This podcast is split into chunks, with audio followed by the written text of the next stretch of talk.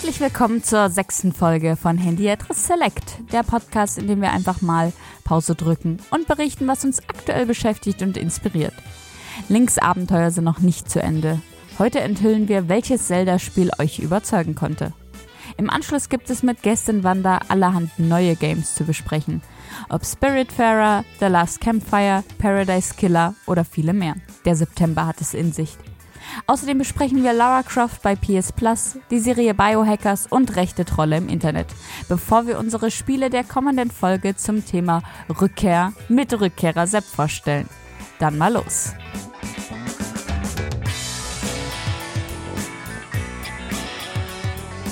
Herzlich willkommen zu Hendiatris Select. Wir nehmen heute schon die. Was? Wanda, wie viele war's? Ich kann es dir genau sagen, und zwar die sechste Folge auf. Die sechste Folge. Herzlich willkommen zur sechsten Folge von Hendiatris Select. Ich bin Niklas. Ihr findet mich überall in den sozialen Medien unter Niklas-Cook. Und ihr habt sie eben schon gehört, die bezaubernde Stimme von Wanda, unserer Gästin zum dritten Mal heute. Hallo Wanda. Hallo, Wanda. Hallo Niklas, hallo Moritz, schön, dass ich wieder dabei bin. Ich freue mich. Ähm, achso, und ich soll auch noch sagen, wo man mich in den sozialen Medien Aber findet. bitte. Ähm, ja, für alle, die es interessiert, äh, man findet mich unter Wanda-Schöne, aber mit OE geschrieben. Mhm. Ähm, und äh, der dritte im Bunde, der heute mit uns am Tisch sitzt, ist Moritz. Genau, Hallo. der letzte im Bunde. Hallo.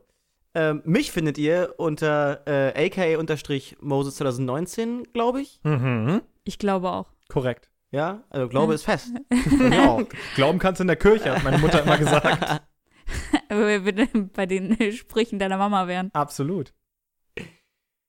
Achso, ich dachte, du wärst vielleicht noch nicht fertig, deswegen gucke ich dich hier an wie ein Auto. nee, nee, nicht ich so habe gar nicht mal zu sagen. Achso, ja, also. Moritz Bauer ist auch mit am Start, äh, wissen wir Bescheid. Und äh, wir werden euch heute wieder ein paar ausgesuchte Dinge mitbringen. Ein paar Spiele, ein paar Serien, eine Doku sehe ich hier auf der Liste. Das wird ein wunderbarer Spaß. Aber bevor wir so weit sind, wollten wir nochmal die letzte Folge auswerten. Auswerten? Aufwerten. die Auswerten. letzte Folge auswerten, bei der Wanda ja auch schon dabei war, also in der gleichen Besetzung wie jetzt gerade zu The Legend of Zelda. Moritz, willst du das mal übernehmen? Ja, na klar. Ähm, genau, wir hatten ja drei Zelda-Teile mitgebracht. War es überhaupt erstmal unüblich, dass wir ähm, kein klassisches Thema genommen haben, sondern eine Spielereihe als Thema. Ähm, da hatten wir Majora's Mask von, von Niklas, wir hatten äh, Breath of the Wild, das neueste von, von Wanda und ich habe A Link Between Worlds mitgebracht. Und ähm, erstmal natürlich super toll, dass wieder so viele Leute geschrieben haben. Ähm, dass Oh ja, vielen Dank. Genau, vielen Dank dafür, dass ihr auch so ausführlich geschrieben habt, dass ihr euch offensichtlich wirklich damit befasst habt, dass ihr teilweise zu jedem Spiel ein kurzes Statement geschrieben habt. Ähm, es hat mich persönlich super doll gefreut, die Nachrichten zu lesen. Niklas hat immer so aufgeregt dann die E-Mails in die WhatsApp-Gruppe gepostet. Und die darf ich euch nicht vorenthalten. Dann habe ich mich auch auf Arbeit immer gefreut, wenn ich da sowas in der Pause hab lesen dürfen. Und anfangs äh, zog Breath of the Wild ähm, das selbstbestimmte Abenteuer, ähm, die Idee von ich bin Link und ich mache, was ich möchte, ähm, zog so ein bisschen vorne weg und es schien am Anfang so, ja, Breath of the Wild, na klar, gewinnt, irgendwie das Neueste noch eines, auch ähm, eines der bestbewertetsten Zelda aller Zeiten, ähm, macht das Rennen, aber gar nicht. Was? Überhaupt nicht, denn Was ist das? ja, spannende Geschichte.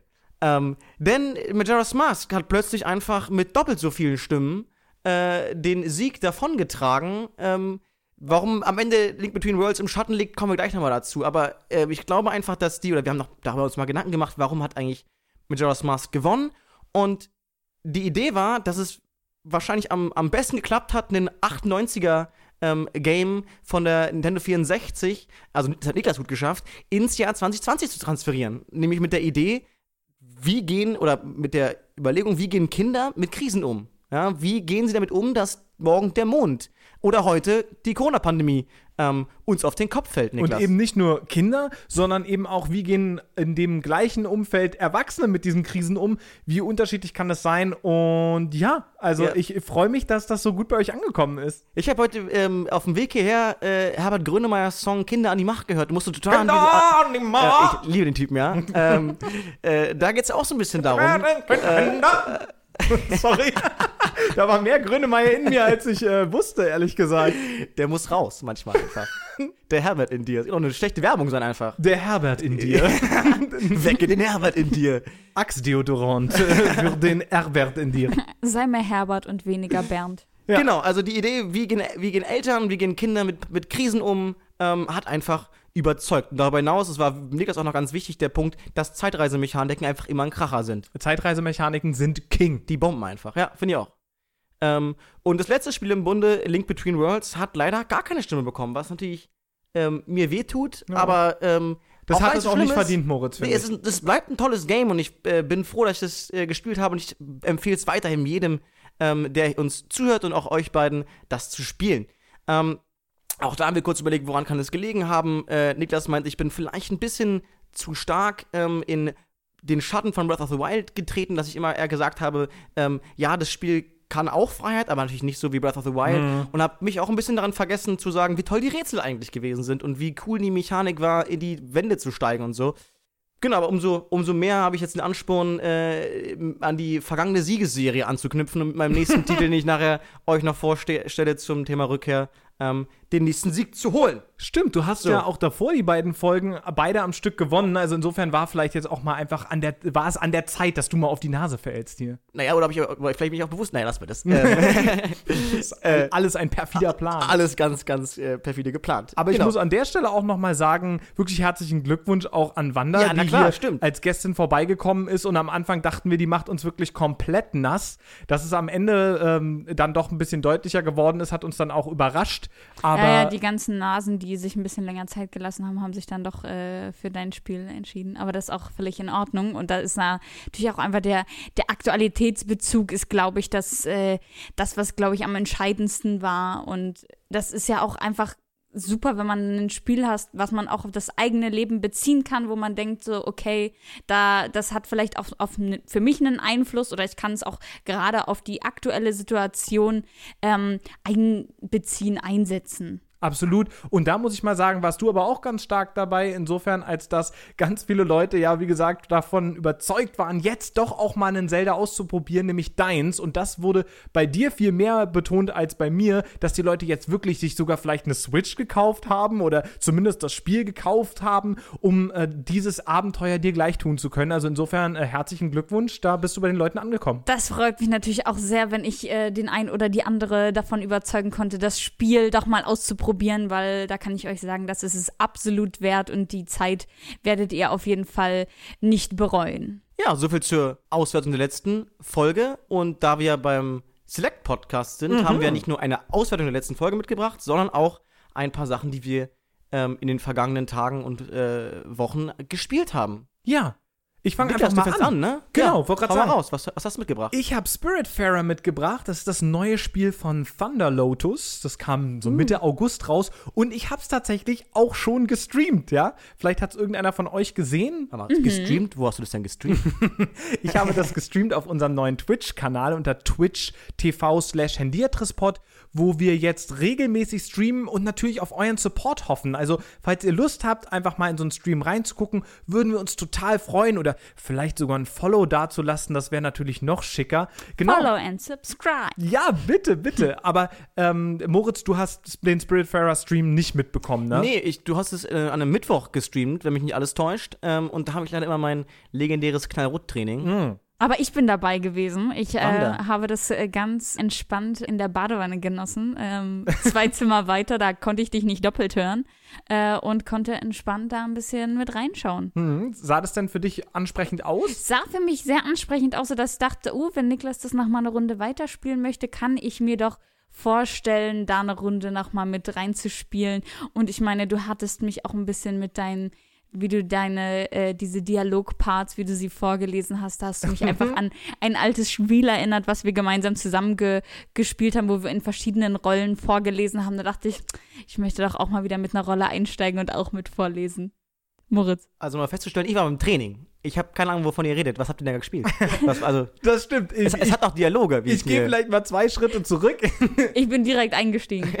Also Spiritfarer ist das Spiel, was ich gestreamt habe. Ähm, die Leute, die das entwickelt haben, Thunder Lotus, haben vorher Jotun und Sundered gemacht. Das sind Spiele gewesen, die eine Ähnlichkeit mit Spiritfarer haben, nämlich eine sehr, sehr schöne 2D-Animation. Also es hat wirklich fast so Zeichentrick-Charakter und übrigens auch sehr passend, dass du das in der Badewanne gesehen hast. Man ist nämlich hauptsächlich auf einem großen Boot unterwegs. In einer Badewanne. Im Ozean, also quasi der größten Badewanne des Planeten. Genau, bist in deiner Badewanne halt geschwommen und äh, ich habe das gleiche gemacht, nur dass ich halt in meiner Badewanne Wasser hatte und nicht äh, im Boot ist ja kein Wasser, ne? Und mit meiner Badewanne habe ich den Tod kennengelernt. In Oh. Spiritfarer. Ja. Jetzt klingt's ein bisschen ernster. Sharon, ähm, der sich mir anvertraut hat und gesagt hat, pass mal auf, ich habe jetzt genug mich um die Seelen der Verstorbenen gekümmert. Ich werde mich jetzt aus dieser Realität verabschieden und werde selbst ins Jenseits übersetzen. Wie wär's, wenn du und deine Katze gemeinsam euch jetzt um die Seelen der Verstorbenen kümmert? Ich, ich wollte dich gerade noch mal fragen, was war denn das eigentlich mit dieser Katze? Ich weiß, die war irgendwie dann dabei und ich fand es mega cute, dass da so eine kleine süße Katze dabei Ja. war und, äh, und dachte so, das ist ja knuffig, dass sie jetzt hier auch dabei ist, so ein kleines Maskottchen oder was, was macht die da? die Katze macht alle möglichen guten Sachen. Also die ist tatsächlich mit dabei und unterstützt mich, ist immer äh, ganz fest auf meinen Spuren. Und was ich damit meine, wenn ich das sage, ist, es ist ein 2D-Sidescroller, also im Prinzip so ein Jump-and-Run oder ein Plattformer. Ähm, das heißt, ich bewege mich immer von links nach rechts durch den Bildschirm und kletter auf Sachen hoch und so weiter. Und die Katze kommt halt mit. Und das Beste ist, wir haben beide so einen Lichtorb, den wir brauchen, um die Leute dann auch ins Jenseits überzusetzen und so. Und äh, die Katze äh, mag es überhaupt nicht im Wasser zu stehen, wie das ja Katzen selten so tun. Das heißt, wenn ich durchs Wasser schwimme, dann steht die Katze hinter mir auf diesem Orb und steht mit ganz spitzen Pfötchen da drauf und ist so äh, und ekelt sich und will nicht ins Wasser und schwebt nur auf diesem Orb mir hinterher, um nicht nass zu werden. Das ist ziemlich gut. Mega cool. Es klingt ein bisschen wie in dem Film Bruce Allmächtig, wo, der, wo Gott irgendwie in Urlaub fährt und dann muss es Bruce irgendwie erledigen. War das nicht so? Stimmt, nur dass der Tod in dem Fall oder Charon ähm, sich tatsächlich auf Dauer Er, er rennte so. reingehauen Ja. ist, ja. Okay, Genau. aber total interessant. Aber äh, lernt man auch richtig die Geschichten der einzelnen Figuren kennen? So würde ich es mir jetzt vorstellen. Genau, also du wirst dann, du übernimmst die Rolle des Spiritfarers, also die Person, die die Seelen auf ihre letzte Reise begleiten. Und das heißt, du baust dein Boot so langsam auf und es ist deswegen auch so ein bisschen Management-Sim. Also so ein bisschen vielleicht eine Mischung aus Animal Crossing und Harvest Moon oder Stardew Valley, um ein etwas neueres Spiel aus diesem Genre zu nennen. Das heißt, ich habe auch ein Feld oder einen Garten und fange da an, Früchte anzubauen. Ich habe ein Gästehaus, wo die Seelen erstmal reingehen, bevor ich ihnen dann ein eigenes Zimmer bauen kann und solche Sachen. Und mein Ziel ist es, dass die sich auf ihrer letzten Reise wirklich wohlfühlen. Das Ziel ist, dass du da so ein bisschen ein gutes Schiff bastelst und da hat man irgendwie Spaß und äh, das ist nett auf der letzten, letzten Reise da Zeit zu verbringen. Verändern sich die Charaktere, wenn dein Schiff kacke ist? Also, wenn du jetzt da dir nicht so viel Mühe gibst und die Reise eher ein bisschen low budget wird, ähm, äh, sind sie dann irgendwie angepisster oder Absolut genau das. Also die haben tatsächlich, du kannst zu denen hingehen und kannst sie fragen, wie seid ihr denn drauf? Und die haben auch bestimmte ähm, Charakterzüge, genau, Eigenschaften, sehr gut. Ähm, und das heißt, manche wollen zum Beispiel unbedingt in einer Mühle arbeiten oder manche finden Gartenarbeit ganz wichtig. Und die sind dann eben nicht so begeistert, wenn es keinen Garten beispielsweise auf dem Schiff gibt. Und der Witz ist, dass die Seelen erst dann bereit sind, sich wirklich von der hiesigen Realität zu verabschieden und tatsächlich den Weg ins Nachleben, ins Jenseits auf sich zu nehmen, wenn sie zufrieden sind. Also du musst die glücklich machen, sonst bleiben die für immer auf deinem Boot. Und das geht nicht, weil du musst ja auch noch weitere Seelen ähm, verabschieden. Und wenn du sie dann eben richtig glücklich ähm, gestimmt hast auf deinem Boot, diesen, du hast ihnen das Essen gekocht, was sie gerne mochten, du hast ihnen ähm, die, die Sachen zum Spielen gegeben, du hast sie umarmt. Es gibt eine total süße Umarmungsmechanik und manchmal muss man eben einfach umarmt werden, ja. Oh, das, Und- ist, klingt nach, nach der Übermechanik. Es ist wirklich richtig, richtig schön. Und die Charaktere haben auch alle einzelne Umarmungsmechaniken. Achso, die Charaktere sind auf deinem Boot übrigens alle als Tiere dargestellt. Deswegen glaube ich auch bei mir diese Animal Crossing-Assoziation. Aber wenn du die dann eben richtig glücklich gemacht hast und die sagen, jetzt bin ich bereit, Abschied zu nehmen, geht man gemeinsam auf ein letztes Abenteuer, wo man auch noch mal ein bisschen was über deren Geschichte erzählt. Wie sind die aus dem Leben geschieden? Was haben sie vielleicht zurückgelassen, was sie bereuen und so. Also da wird es dann auch manchmal wirklich emotional. Und dann kannst du sie eben verabschieden. Wanda, du hattest dazu auch noch eine Nachfrage. Nee, ich hatte dazu eigentlich keine Nachfrage. Äh, ich wollte dazu eigentlich nur noch einen lustigen Gag machen, der ist jetzt vielleicht gar nicht mehr so witzig. Ähm, aber klingt, als ob du auf jeden Fall so einen äh, Kreuzfahrtschiff hast, was so ein bisschen, komm, wir machen noch eine letzte coole Tour und äh, bisschen ja. Entertainment und ihr bekommt irgendwie eure fancy Zimmer und äh, vielleicht kommt noch eine Runde Duck Judy vorbei und singt noch ein nettes Lied. Rosa, Rosa. Wer Brooklyn Nine-Nine gesehen hat und es äh, äh, lieben gelernt hat, der kann damit vielleicht was anfangen. Ja, es ist tatsächlich wie ein Auto, für die, die mich nicht sehen, also für alle. es, ist, es ist so ein bisschen uh, The Bucket List, der Film mit Morgan Freeman und Jack Nicholson, wo die beiden nochmal richtig auf die Kacke hauen, bevor sie aus dem Leben scheiden. Nur als ähm, wirklich schöner 2D-Side-Scroller-Management-Cartoon. Ich habe das Spiel ja nicht gesehen, ähm, ich gucke es mir bestimmt nochmal an, ähm, aber ich erinnere mich gerade ein bisschen an Night in the Woods. Ja, das wäre ist, ist das die richtige Erinnerung? Das wäre total auch mein Stepping Stone gewesen. Es ist gut, dass du es nochmal ansprichst. Night in the Woods war insofern auch für mich ganz spannend, weil es eben als Plattformer gespielt wurde, aber letztendlich ein narrativ fokussiertes Spiel war. Und bei Spiritfarer würde ich sagen, wird es als 2D-Plattformer gespielt obwohl es eher einen Management-Fokus hat. Na klar, es geht auch um die Geschichten und so weiter und so fort, aber letztendlich bist du wirklich eher damit beschäftigt, zu angeln und Essen zu machen und die Leute zu versorgen und neue Häuser zu bauen und so weiter und so fort. Du kannst auch dann dein Schiff immer erweitern bei so einem lustigen Hai, ähm, der, der die ganze Zeit schlechte Witze macht und dann dein Schiff erweitert, ja. Ähm, aber genau das wäre, glaube ich, ein guter Vergleich. Und die Tiere passen ja auch ganz gut dazu. Stimmt. Die verschiedenen Tiere, die äh, mit dir quatschen. Aber es war, glaube ich, kein cooler Fuchs dabei, der Crimes gemacht hatte. Nee, Crimes gibt's noch nicht. Aber mal schauen. Noch, noch nicht? Noch nicht. Sehe ich da ein Crossover in. Äh, Naja, ich weiß tatsächlich nicht, ähm, was noch alles kommt, was es auch noch für Tiere gibt. Ich habe nach dem Stream am ähm, letzten, vorletzten, irgendwann, an irgendeinem Mittwoch, habe ich ähm, noch, noch ein bisschen weiter gespielt, habe auch in der Zwischenzeit neue Charaktere kennengelernt, habe mein Schiff erweitert und so weiter und so fort. Aber ich weiß natürlich nicht, wie viele da noch kommen. Ich hoffe, dass es noch eine Weile weitergeht. Es ist wirklich sehr schön, es macht sehr viel Spaß und ist für mich auch sehr entspannt. Ähm, ich würde allerdings darauf hinweisen, im Stream wurde das so ein bisschen diskutiert, die gute Nema, äh, die uns auch ja schon häufiger tolle Mails geschrieben hat, die meinte, dass sie mit dem Spiel ein bisschen das Problem hatte, dass sie dann irgendwann in so einen krassen Min-Max-Game-Loop reingekommen ist. Also so, okay, dann gucke ich, was der möchte, dann gehe ich den umarmen. In der Zwischenzeit laufe ich am Garten vorbei, um die Karotten zu ernten, die ich dann in der Küche abhole, wo bereits gerade die Lasagne köchelt, die ich an X gebe. Und dann muss ich schnell den Fisch sammeln, bevor ich da ankomme. Und oh, wenn man das Spiel so spielt, dann wird es, glaube ich, so ähnlich wie meine Stimme gerade gerade sehr, sehr hektisch und schnell zu viel. Und das Spiel hat aber eigentlich ganz gute Mechaniken, um einen vor dieser Hektik zu bewahren. Also insofern, als dass zum Beispiel, wenn du jetzt was kochst in der Küche und es ist fertig, das verbrennt nicht. Das bleibt da einfach im Ofen, bis du es rausholst. Also okay. du ah, kannst ja, okay. dich eigentlich die ganze Zeit entspannen. Und das nicht so wie ich, Overcooked. Genau, nicht so wie Overcooked. Und das würde ich tatsächlich Leuten empfehlen, sich einfach ein bisschen da auf das Boot zu setzen und mit diesen netten Tieren zu chillen.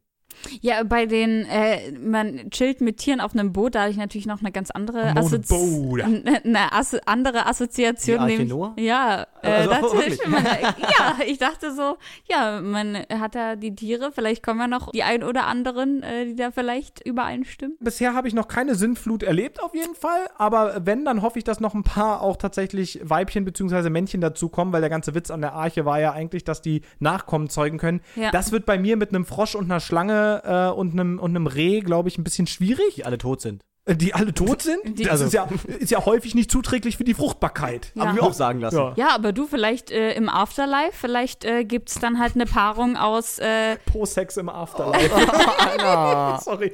Das habe ich jetzt aber nicht gesagt. Aber vielleicht, aber dann äh, werden da neue Wesen kreiert äh, aus Frosch und Schlange. Oh, Wanda, das ist eine richtig gute Überleitung, fällt mir gerade auf, weil ich wollte sagen, ich glaube, zu Spiritfarer haben wir jetzt erstmal genug gesagt. Ich bin bisher auf jeden Fall begeistert. Das Spiel hat auch tolle Kritiken bekommen, die kann ich nur bestätigen. Guckt euch das mal an. Ist übrigens, kostet zwar eigentlich 25 Euro, gibt es überall auf allen Plattformen, PlayStation, Xbox, Nintendo Switch und PC, aber es Darf ist vor allem, ja? Es gibt es im Game Pass. Es gibt es im Game Pass, ganz genau. Meine Standardantwort momentan auf alles. Es ist tatsächlich auch wieder im Game Pass gerade spielbar. Insofern, falls ihr den habt, dann könnt ihr da einfach für Umme reingucken, wie es so schön heißt. Aber wenn wir jetzt zum Ende vom Spiritfarer kommen und hier schon anfangen, Tiere zu kreuzen, dann machen wir ja sozusagen richtige Biohacks, wenn du verstehst, Wanda. Uh, Okay, das sag, ist witzig, weil. Achso. Äh, ge- ist witzig, weil äh, ich habe eine Serie mitgebracht, die sich Biohackers nennt. Mm. Äh, und zwar ist das ein Netflix Original und zwar ist es eine deutsche Serie und ähm, Viele von euch, die mich vielleicht ein bisschen genauer kennen, wissen, dass ich ganz gerne Serien gucke Oh ja. äh, und auch nicht zu wenig. Und ähm, ja, und dann war ich natürlich, nachdem ich mal wieder eine Serie beendet habe, und zwar die letzte Staffel oder die letzt rausgekommene Staffel von Good Girls gesehen und dann dachte ich, okay, ich möchte da jetzt gerne irgendwie eine neue Serie gucken, äh, die auch ein bisschen besser ist als die dritte Staffel, die mich von Good Girls jetzt nicht so überzeugt hat. Aber die ersten zwei Staffeln von Good Girls hatten dir doch eigentlich ganz gut gefallen, oder? Ja, vor allem, vor allem die erste Staffel hat mich sehr gehuckt und ich fand die zweite auch noch ganz gut und dachte so, okay, mal gucken, was sie jetzt mit der dritten Staffel machen. Ich fand es aber, dass sie das jetzt, also ist mir ein bisschen zu ausgefallen und Mhm. es war dann irgendwie auch ein bisschen ausgelutscht und äh, ja, dann war ich, war ich einfach ein bisschen sehr unzufrieden mit der dritten Staffel und dachte, okay, jetzt will ich aber mal eine neue Serie anfangen und ich mag aber kein zu großes Commitment eingehen, jetzt keine 14 Staffeln äh, Grey's Anatomy gucken, äh, die habe ich schon gesehen, von daher eh egal, aber ich wollte jetzt in keine, in keine Serie einsteigen, Ich gucke doch keine äh, Serie mit 14 Staffeln, wo kommen wir denn da hin? äh, das, da brauche ich schon, da muss ich wissen, dass ich ganz schön viel Zeit habe. Ähm, und deswegen dachte ich, okay, ich will in eine Serie reingucken, die maximal so ein, zwei Staffeln hat, damit ich weiß, äh, weil häufig ist es bei mir so, wenn ich eine Serie anfange, dann gucke ich sie meist auch zu Ende.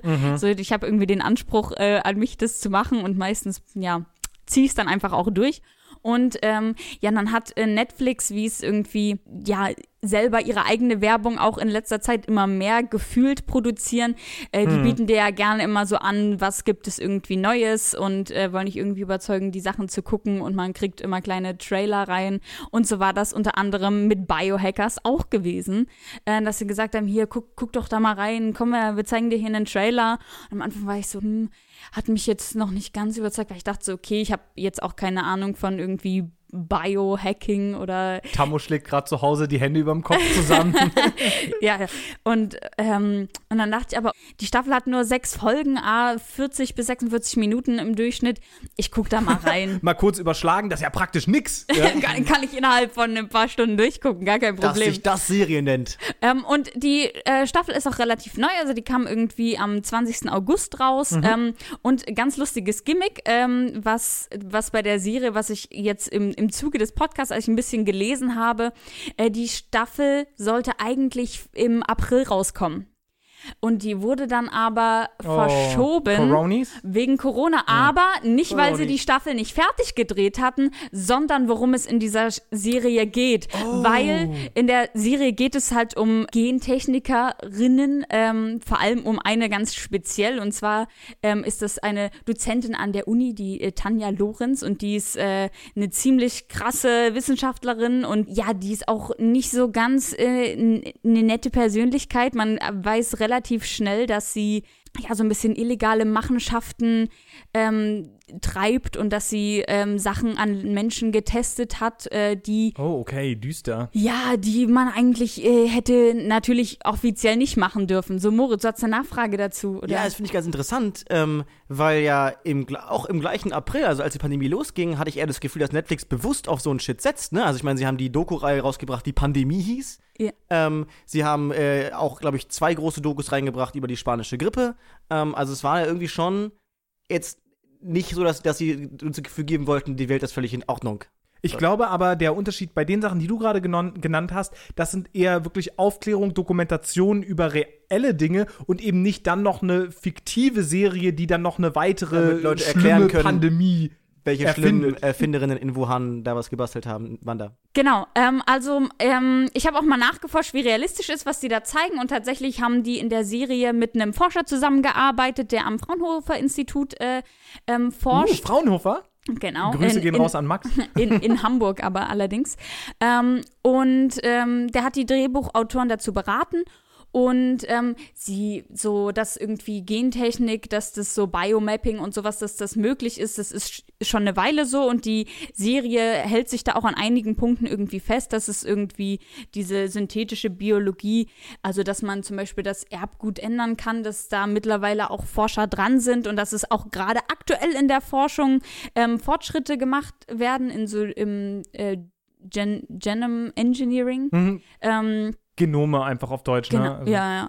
Ähm, und allerdings wird zum Beispiel in der Serie, wird dann, da geht es dann um so einen Virus, dass man den Virus einfach einsetzen kann und dann wird aber allerdings relativ schnell innerhalb von ein paar Stunden dann ein Gegenmittel hergestellt. Und das ist natürlich irgendwie Ah. nicht ganz verhältnismäßig und weil wir jetzt gerade in Zeiten von Corona, wo man weiß, okay, wenn jetzt, wenn man jetzt Corona hat, wir können jetzt nicht ganz easy einen Impfstoff entwickeln und dann innerhalb von zwei Stunden sind auf einmal alle doch wieder geheilt. Die Leute lagen 14 Stunden schon rum. Man meinte, die könnten alle schon tot sein. Äh, aber äh, mit dem richtigen Mittel kann man es dann doch lösen. Also auf die Gefahr, dass ich hier Scheiße erzähle. Ähm, ich habe gelesen, dass, dass ich glaube auch ähm, BioNTech, also ein deutsches Unternehmen, dass die halt an einem Impfstoffsystem arbeiten, ähm, das mehr oder weniger genau das kann. Also dass du dem, dem Impfstoff mehr oder weniger einen Bauplan des Virus mitgibst und dadurch tatsächlich also extrem schnell einen Impfstoff, also gut, das nicht in drei Stunden, ne, aber wirklich in, in, in, in einer unfassbar kurzen Zeit. Ähm, das fand ich schon ganz interessant. Da würde ich auch gerne noch mal nachlesen einfach. Da- Das ist also an sich erstmal ein geniales System, zu sagen, ich äh, habe einfach einen Baukasten. Absolut. Ich glaube auch, dass man gerne mal unterschätzt, wie weit dann teilweise Forschung da auch ist. Und auf der anderen Seite muss man natürlich auch dazu sagen, es ist eben irgendwo auch noch Science Fiction und die dürfen ja durchaus ein bisschen übertreiben. Also insofern, ich kann verstehen, dass man das nicht direkt am Anfang der Corona-Pandemie hier so, na Mensch, doch ganz einfach mit dem Impfstoff irgendwie darstellen wollte. Habt ihr nicht Biohackers gesehen da? Ja, wirklich, ganz einfach. Aber auf der anderen Seite finde ich es auch okay, sich da so ein bisschen was rauszunehmen, oder? Ja, genau. Also ich denke, das ist ja auch irgendwie für den Story Arc da auch irgendwie äh, wichtig und dass da irgendwie äh, so eine kleine süße Medizinstudentin, um die es da hauptsächlich geht, äh, genannt Mia oder auch Emma, das wird man dann später ein bisschen aufgeklärt. Ähm, und dass, dass die im ersten Semester irgendwie weiß, wie sie sowas produziert, äh, dann irgendwie ein Gegenmittel, ist natürlich auch utopisch. Also Oh, wow, okay. klar, klar gibt es natürlich auch irgendwelche Brains, äh, die bestimmt auch am Anfang ihres Studiums ein paar Sachen schon ganz gut drauf haben, aber ähm, das ist dann schon einfach sehr unrealistisch. Aber wir sind ja halt in einer Netflix-Serie, also ist natürlich klar, dass da nicht komplett an der Realität festgehalten wird. Ja. Ähm, ansonsten auch habe ich ähm, viel äh, noch dazu gelesen und die, ja, ich glaube, die Serie wollte es auch so ein bisschen probieren in die Serie von so ähm, deutschen Netflix-Serien, die irgendwie Erfolg haben, mit einzusteigen. Ne? Da Mhm. denken wir irgendwie an, ja, Dark, äh, How to, Sell, Drugs, online. fast. ähm, genau. Und das natürlich ja, würde ich jetzt äh, aus meiner persönlichen Meinung sagen, das ist ihnen jetzt nicht gelungen, dass sie da äh, sich mit einreihen Hm, okay. können.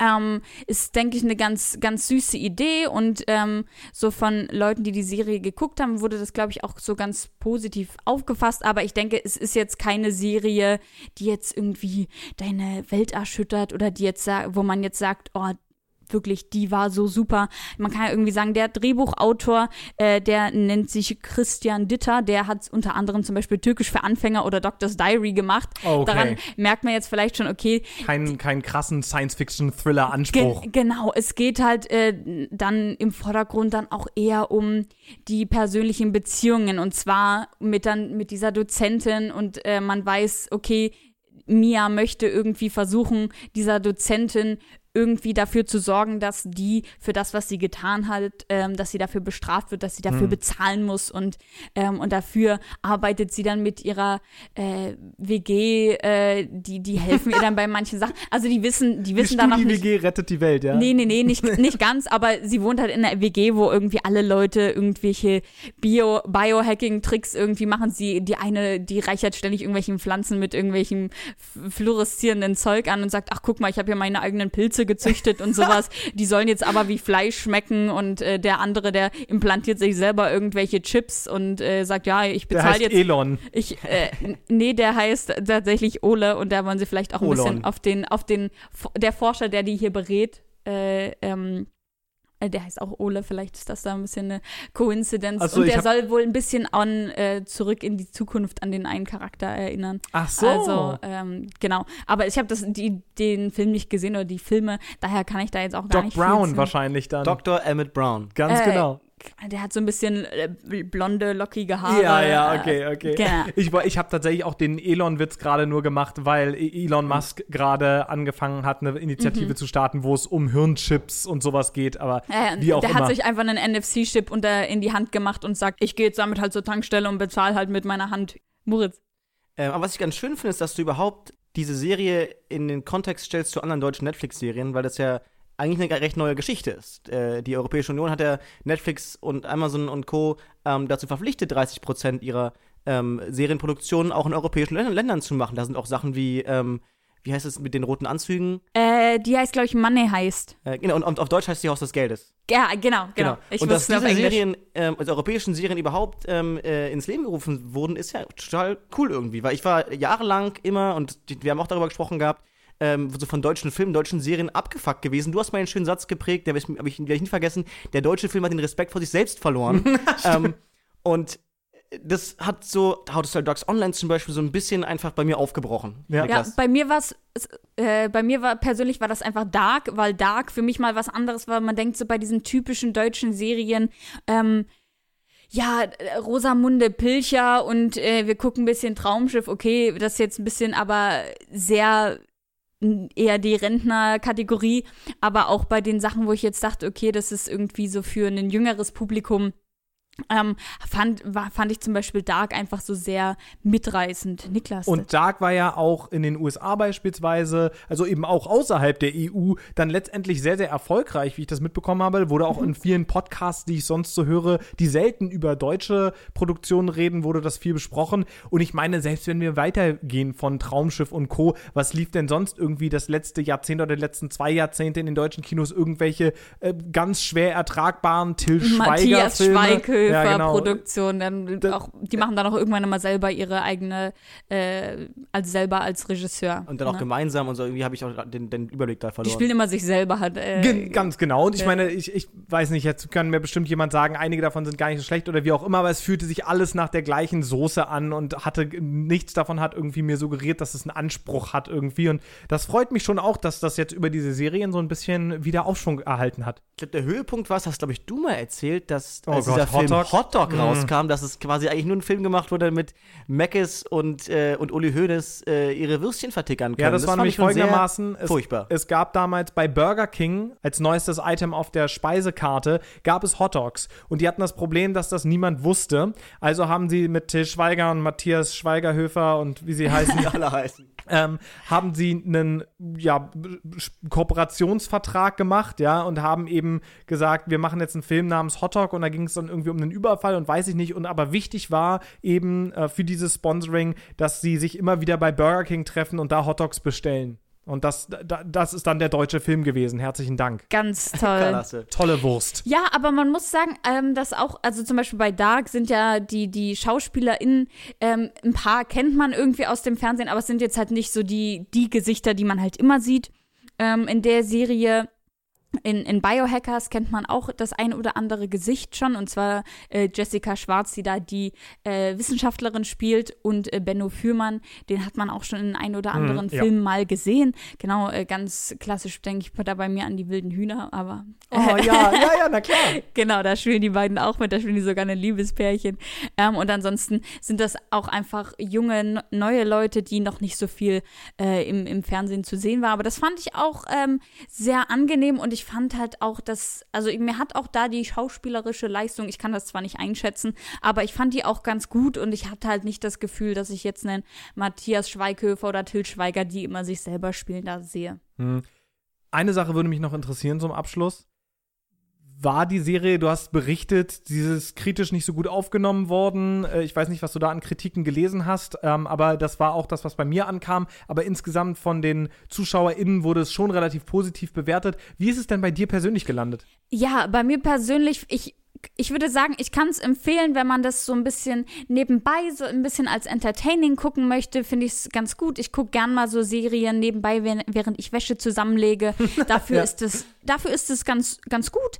Ähm, aber man weiß relativ schnell, ich finde, dass der Trailer auch schon ziemlich viel verrät. Also man weiß sehr schnell, worum es geht. Deswegen habe ich jetzt auch schon einige Sachen ein bisschen vorausgenommen. Die meisten Sachen erfährt man irgendwie innerhalb der ersten Folge und man weiß, ja, man weiß immer schon, was so passieren wird oder, ähm, oder man kann es antizipieren und es, ja, es soll halt ein Science-Fiction-Thriller sein und so richtig äh, thrilled ist es jetzt nicht. Also ich denke, äh, denk, es gibt, gab so eine Situation, wo ich so dachte, oh Gott, oh Gott, schafft sie das jetzt noch, äh, wo man mal irgendwie kurz mitfiebert. Ansonsten ist es alles sehr, ja, vorhersehbar. Hm. Und das Einzige, was mich dann noch so ein bisschen überzeugt hat, war so ein bisschen das Ende. Und zwar war das Ende was, womit ich gar nicht gerechnet habe. Und da, da bin ich einfach noch ein bisschen über, überrascht auch gewesen und hat dann natürlich auch geguckt, na, wie sieht's denn aus? Soll es denn da jetzt noch eine zweite Staffel geben? Und ja, von Netflix hat es bereits grünes Licht dafür gegeben. Eine Staffel 2 soll es geben und die, dauert vermutlich so ungefähr acht Monate. Also man kann damit rechnen, dass man so Mitte 2021 vielleicht dann die neue Staffel sehen kann. Und dann äh, werden wir sicherlich gucken, äh, ob sie da vielleicht noch mal auch ein bisschen besser vielleicht dann äh, eine ja, Schippe zulegen. Genau, und vielleicht die Spannungen ein bisschen besser aufrechterhalten können. Und ähm, weil an sich müssten wir jetzt da schon auch einfach eine wirklich eine komplett neue Geschichte, eine neue Storyline dazu bekommen, weil, ähm, ja, nee, wenn ich das jetzt sage, dann würde ich zu viel vorwegnehmen. Und das möchte ich natürlich nicht, vielleicht für die Leute, die es sich gerne nebenbei nochmal angucken wollen. Schön, das ist, klingt doch schon mal ganz gut. Wie kann denn Lara Croft in Rise of the Tomb Raider die Spannung aufrechterhalten, Moritz? Äh, bis jetzt ganz gut. Also ich war ähm, anders als Niklas nicht auf der Reise mit den Toten in ihr, in ihr äh, ewiges Glück, sondern ich war auf der Suche nach dem ewigen Leben. Oh. Ja. Zusammen mit Lara Croft. Ähm, ich habe gespielt Rise of the Tomb Raider, ähm, die 20th äh, Anniversary äh, Version, die kam, glaube ich, Juli, du hast vorhin nachgeguckt, im Juli bei PS Plus. Ja, genau, ja. Ähm, also auch ein bisschen so der Grund, warum ich das äh, spielen wollte. Ich habe mich zuletzt auch, ähm, oder andersrum, ich habe zuletzt äh, ein Tomb Raider-Spiel gespielt, ein, eins von den großen, ähm, als ich, weiß ich, 14 war oder so, auf der Playstation. Mhm. also schon zweieinhalb Jahre her jetzt. Ja, ne? ja, genau, auch schon ein paar, paar Tage her. Ähm, und war von diesen ganzen Tempeln einfach mega begeistert. So, und ähm, ich stürze mich also in Rise of the Tomb Raider, ähm, fange an in Sibirien, äh, muss erstmal durch richtig tiefen Schnee, ähm, äh, bei Sturm, äh, Felswände langklettern, war schon so richtig hyped, ja, richtig Bock und auch die Mechanik haben wie einfach äh, Spaß gemacht, die, äh, dieses, dieser rauschende Wind hat auch einfach Bock gemacht. Ähm, und äh, ich sehe dann, wo ich hin möchte, stürze ab, ähm, und äh, lande zwei Wochen früher ähm, irgendwo, ich glaube in Afghanistan oder in Syrien, also irgendwo in einem, ähm, äh, im Nahen Osten mhm. und komme auch schnell in einen Tempel, wo ich ähm, also es war so ein bisschen so ein Tutorial-Tempel, hat trotzdem Spaß gemacht. Es waren so alte Mechaniken, wie ich von früher noch kannte, wie Wasserstände verändern, ähm, irgendwo Plattformen runterschießen, mit denen konnte man dann auf andere Ecken kommen. Man konnte viel erkunden, man konnte viele ähm, alte Schriften sehen, man konnte sein Russisch verbessern äh, über Bilder und konnte dann noch mehr Sachen lesen. Ähm, war irgendwie richtig cool. Und dann ist was passiert, was mich irgendwie irritiert hat, weil dann wurde es plötzlich, ähm, war ich wieder in Sibirien zurück, bin ja. ich abgestürzt, ähm, äh, zwei Wochen später wieder, also ich bin jetzt am Ende des Tutorials und ich habe mehr so ein Rollenspiel vor mir. Also ich hab, kann mir meinen Bogen ausbauen, ich kann meine Fähigkeiten verbessern, ähm, ich habe viele Stealth-Elemente, ich habe ähm, relativ ausgefeilten Combat ähm, und muss mich durch die Welt bewegen. Und ich, und vielleicht tue ich dem Spieler Unrecht, sitze halt dann da und denke, okay, ja, alles klar, jetzt, jetzt setze ich mich hier lang und gleich kommt der nächste Tempel. Oh, nee, egal. Er kommt einfach nach der nächsten Ecke. So, egal, gleich, er kommt, er kommt gleich. Der Tempel, er kommt. ich sehe ihn. Ich sehe ihn. Das, das, das Große da könnte auch ein Tempel sein. Und er kommt irgendwie nicht. Ähm, und es macht schon irgendwie Spaß, aber ich glaube, dass meine Erwartungshaltung, dass jetzt einfach 17 Tempel kommen ähm, und ich die alle wegrasiere, dazu geführt, dass ich mich sozusagen, dass ich nicht ganz verstanden habe, was das Spiel von mir möchte, Niklas. Ja. Ich glaube, du musst jetzt wahrscheinlich einfach noch in den nächsten Stretch des Spiels kommen. ist nämlich ganz interessant. 2013 wurde ja Tomb Raider gerebootet, ne? Das heißt, es gab klar die ganzen alten Tomb Raiders auch aus den 90ern noch. Lara Croft, ikonischer Videospielcharakter schlechthin eigentlich. Und es gab eben 2013 dieses Remake oder den Reboot, der auch so ein bisschen so gritty war. Also Lara muss zum ersten Mal jemanden umbringen und ist ganz traumatisch für sie. Und wie wird sie überhaupt zum Tomb Raider? Ähm, wobei man natürlich auch sagen muss, irgendwie im Jahre 2020, äh, also das ganze Konzept von einem Tomb Raider, also jemand, die irgendwie antike Gräber ausraubt, ist natürlich sowieso so ein bisschen schwierig. Und dieses Reboot hatte tatsächlich genau das Problem, was du gerade angesprochen hast, dass alle gesagt haben, Manu, es gibt hier viel zu wenig Tempel. Ich will lustige alte Mechaniken in irgendwelchen äh, Tempeln auseinander puzzeln und will nicht die ganze Zeit hier irgendwelche Action-Sequenzen haben oder was auch immer. Und der zweite Teil, Rise of the Tomb Raider, der öffnet sich dann nämlich in eine große Open World, in der du die Geschichte vorantreiben kannst. Und dann geht es ja um diese Gruppe, die dieses ewige Leben erfüllen möchte und so weiter und so fort. Aber du kannst dich eben auch Trinity ganz viel Trinity. Uh, wie Hendiatris, Dreifaltigkeit und so. Ähm, und diese Gruppe ähm, ist, ist eben irgendwie die, die Story-Geschichte, aber du kannst dich eben in der Welt bewegen, wie du lustig bist. Und dann, ab einem bestimmten Punkt, ist die Welt so offen für dich, dass du unendlich viele Tempel letztendlich finden kannst. In dem Spiel gibt es, ich bin mir ziemlich sicher, dass damals die große Nummer war, weil sie meinten sozusagen, ah, es tut uns leid, dass es im letzten nur so wenig Tempel gab. In Rise of the Tomb Raider gibt es über 100 Tempel zu erkunden. Also du wirst noch auf deine Kosten kommen. Okay, das ist ganz spannend. Ich bin glaube ich, gerade in dem Teil ange angelangt und bin noch, war noch so ein bisschen äh, orientierungslos, ob der verschiedenen Punkte, wo ich jeweils hinlaufen kann. Ähm, klingt es ja fast wie ein Zelda-Spiel. ich, ich ja? hatte auch direkt die Assoziation, ich gehe jetzt in irgendeinen äh, Shrine rein und äh, dann mache ich da ein bisschen Rätsel-Action. Ja? ja? bin ich gespannt. Da habe ich jetzt gleich noch mehr Bock auf das Spiel, das ich mitgebracht habe, ähm, mit dem Ziel, euch Bock zu machen auf das Spiel. Ja, total. Ich habe witzigerweise war Rise of the Tomb Raider das Spiel, was ich installiert habe, nachdem ich meinen neuen PC gebaut habe, weil ich mal gucken wollte, wie schick das mit meiner neuen Grafikkarte aussieht. Und tatsächlich dieser Anfang, dieser in diesen verschneiten Bergen, das sah ziemlich schick aus. Ich habe es dann aber danach erstmal nicht weitergespielt, obwohl ich das 2013er Spiel durchgespielt habe, zusammen mit meinem guten Freund Dennis. Und ähm, nicht, nur, nicht nur das, sondern das auch wirklich gut fand, auch wenn ich die Actionsequenzen manchmal auch ein bisschen zu überladen fand. Aber Rise of the Tomb Raider steht bei mir auch eigentlich total auf der Liste und zwar gerade, weil man eben mehr puzzeln kann, mehr Tempel erkunden kann und so weiter und so fort. Äh, shaky Politics dabei sozusagen mal außen vor gelassen, aber die, diese antiken Puzzlemechanismen, die machen dann schon Spaß. Ja, ich bin gespannt. Äh, ich muss mich gerade korrigieren, also so halb. Ähm, klar, das erste Tomb Raider, das ich gespielt habe, war irgendwie, als ich 14 war, also vor zwei Jahren, ähm, auf der PlayStation 2. Aber das erste Spiel, das ich gesehen habe, war auf dem äh, räudigen Home-PC PC von meinem Dad, als oh, ich irgendwie so 10 war. Mhm. Das richtige clunky Ding. Und ich, ich weiß, ich werde auch nie vergessen, wie ich daneben schon dachte, mein Papa hat gesagt, wenn du 16 bist, kannst du es auch spielen. Ich dachte so, wie toll muss es sein, 16 zu sein und dieses Spiel spielen zu dürfen, weil es halt nicht auch fotorealistisch aus, also war es ja auch. Ähm, ja. Und nächstes Jahr ist es endlich soweit. Nächstes Jahr ist es endlich soweit. Da darf ich auch mal Tomb Raider spielen. Aber das ist witzig, weil ich habe nämlich auch eine Assoziation mit genau diesen PC-Ports von den ganz alten klassischen Tomb Raiders. Und ich weiß noch, dass ich eben Tomb Raider 2 hatte. Und es war für mich so unglaublich. Ich war irgendwie 12, 13, 14. Das stimmt überhaupt nicht. Eigentlich hatte das nur bei seinem Freund Julian gespielt. bei Julian, ganz genau. nee, ich weiß tatsächlich nicht mehr, wo es war. Also ich. ich äh, aber irgendwo anders. Ich weiß aber noch, dass ich tatsächlich das angemacht habe und, und eine große Erwartung hatte, weil ich selbst als Kind damals schon wusste, Tomb Raider ist eine große Nummer. Ja, das ist so ein Klassiker. Und da war ich damals schon so, wow, das muss ja so toll sein. Und dann habe ich es gespielt und habe das Tutorial nicht geschafft irgendwie und war so, oh. hä, wie soll ich denn jetzt hier lang springen? Und dann bin ich immer von den, von den äh, Bücherregalen runtergefallen und dann habe ich es irgendwie wieder abgegeben und wusste oh nicht, was ich machen sollte. Ich stelle mir jetzt so einen kleinen traurigen Niklas vor, der dann so vor dem PC sitzt und dann so völlig verzweifelt. Na gut, dann bringe ich es jetzt wieder zurück. Nee, ich war eher so ein bisschen so nervig, stampfig und war so, das ist gar nicht so gut, wie alle sagen, das ist voll scheiße. Ah ja, stimmt, du warst ja zu der Zeit noch eher äh, Arolas. Welcher Idiot hat denn dieses Spiel konzipiert. Ja. Die haben ja keine Ahnung. Aber Rise of the Tomb Raider scheint ja offensichtlich äh, ein bisschen besser zu tutorialisieren. Ja, das wär, war ganz angenehm auf jeden Fall. Und ich bin sehr gespannt, ähm, ob der ganzen Tempel, die mich da noch erwarten, äh, nice. Cool.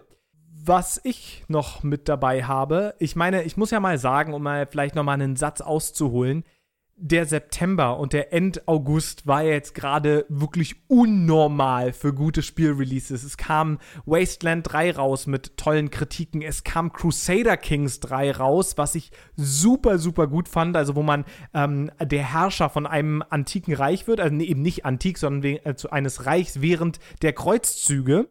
Und von, ich glaube, 1000 ungefähr angefangen, sein Reich versucht aufzubauen und dann mit seinen Oh, Vasallen und so. Das mag ich unbedingt spielen. Ich habe im letzten äh, Semester oder vorletzten Semester habe ich eine Vorlesung zu Kreuzzügen besucht und hatte dann dazu eine mündliche Prüfung und musste einfach alles wissen. Und äh, ich glaube, ich weiß da noch ganz äh, noch einiges dazu. Und jetzt möchte ich natürlich irgendwie ein Spiel, was sich damit befasst, ist jetzt für mich natürlich dann äh, super interessant. Und äh, ich möchte auf jeden Fall noch mal reingucken. Ja, auf jeden Fall. Wir können sogar irgendwann mal eine Multiplayer-Partie spielen. Ich höre schon Wanda einfach. Also, das ist historisch jetzt nicht ganz adäquat, aber Na, ich meine, das wäre dramatisch, wenn es historisch adäquat wäre, denn der ganze Witz an Crusader Kings ist, dass du deine eigene Geschichte schreibst, sozusagen. Na toll, ich also dann kann man als heiliges römische Reich auch mal von Piemont auf die Fresse kriegen. Ja, also Ja. so, kann, also klingt für mich einleuchtend. kann mal vorkommen.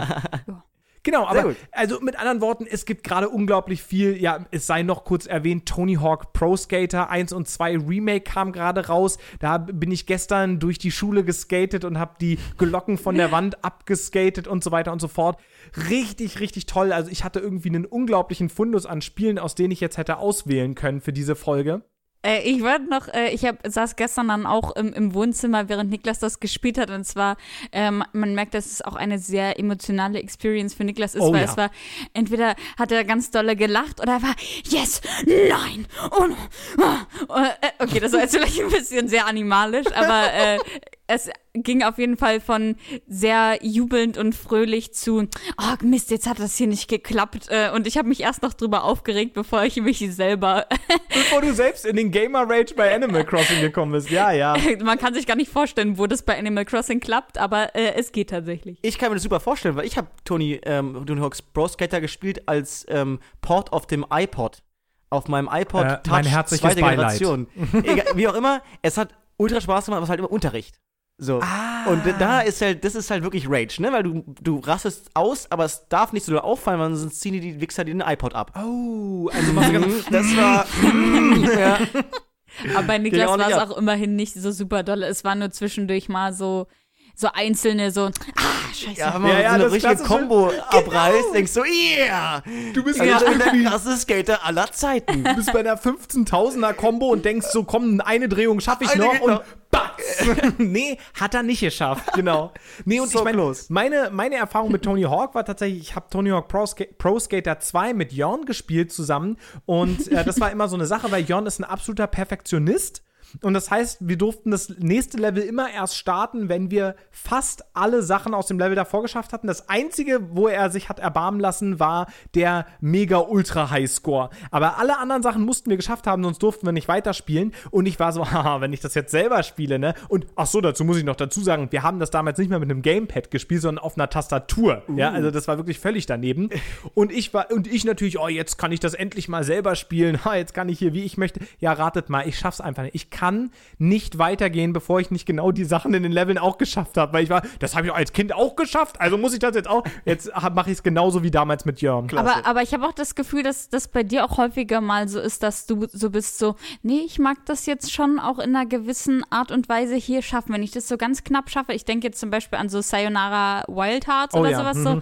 Also so vor allem an Rhythmusspiel, dass du denkst so, nee, das muss ich doch besser hinkriegen. Wo ich dann so denke, oh, ist mir egal, wie ich durchgekommen bin, ich bin durchgekommen, äh, jetzt weiter. Das kommt bei mir wirklich ganz stark darauf an, was für ein Spiel das ist. Also Ja. wirklich von Spiel zu Spiel unterschiedlich. Also ich habe das äh, ganz krass bei Handygames gehabt. Äh, ich glaube, äh, Where's My Water, ähm, Cut the Rope und sowas. Oh, oder Ja. auch bei Hitman hast du es Bei erzählt Hitman habe ich auch ne? erzählt, genau, ähm, dass ich äh, immer drei Sterne haben wollte und dann nicht weitergemacht habe. Die Konsequenz war halt in zwei von diesen drei genannten Spielen, dass ich dann einfach aufgehört habe.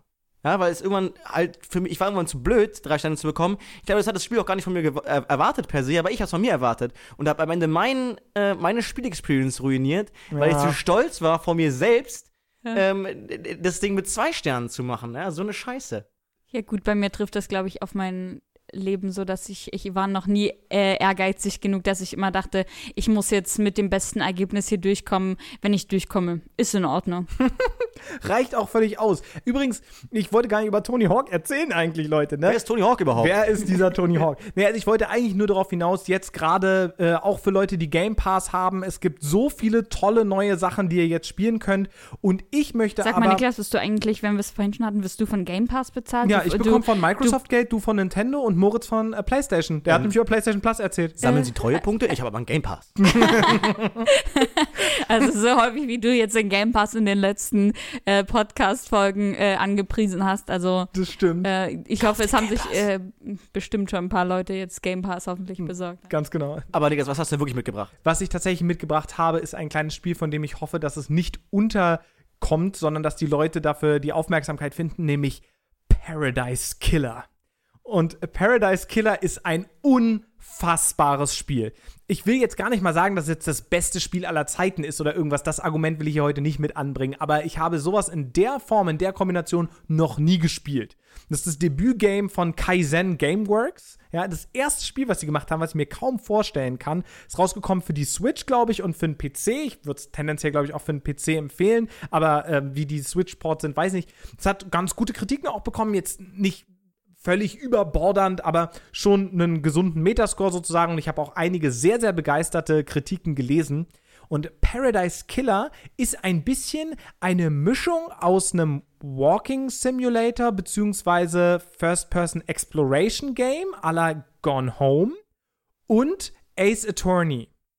Das heißt, du bist eine Ermittlerin, die einen Fall aufklären soll oder muss, und zwar in einer total abgefahrenen Fantasie-Science-Fiction-Welt. Da erzähle ich gleich auch auf jeden Fall noch was zu. Und da muss man sich auch ein bisschen darauf einlassen, weil das ist schon nicht nur so ein bisschen abgefahren, sondern das ist schon so volle Möhre. Also wenn man da nicht mitgehen kann, geht's glaube ich nicht. Aber sobald man da ein bisschen sich darauf einlassen kann, hat man ein unglaublich fantastisches Spiel vor sich. Und zwar eins, in dem man immer wieder Zeugen befragt und an, in einem Fall ermittelt. Und der Witz ist, du hast verschiedene Charaktere in diesem fast schon olympmäßigen Pantheon an ähm, Übercharakteren sozusagen.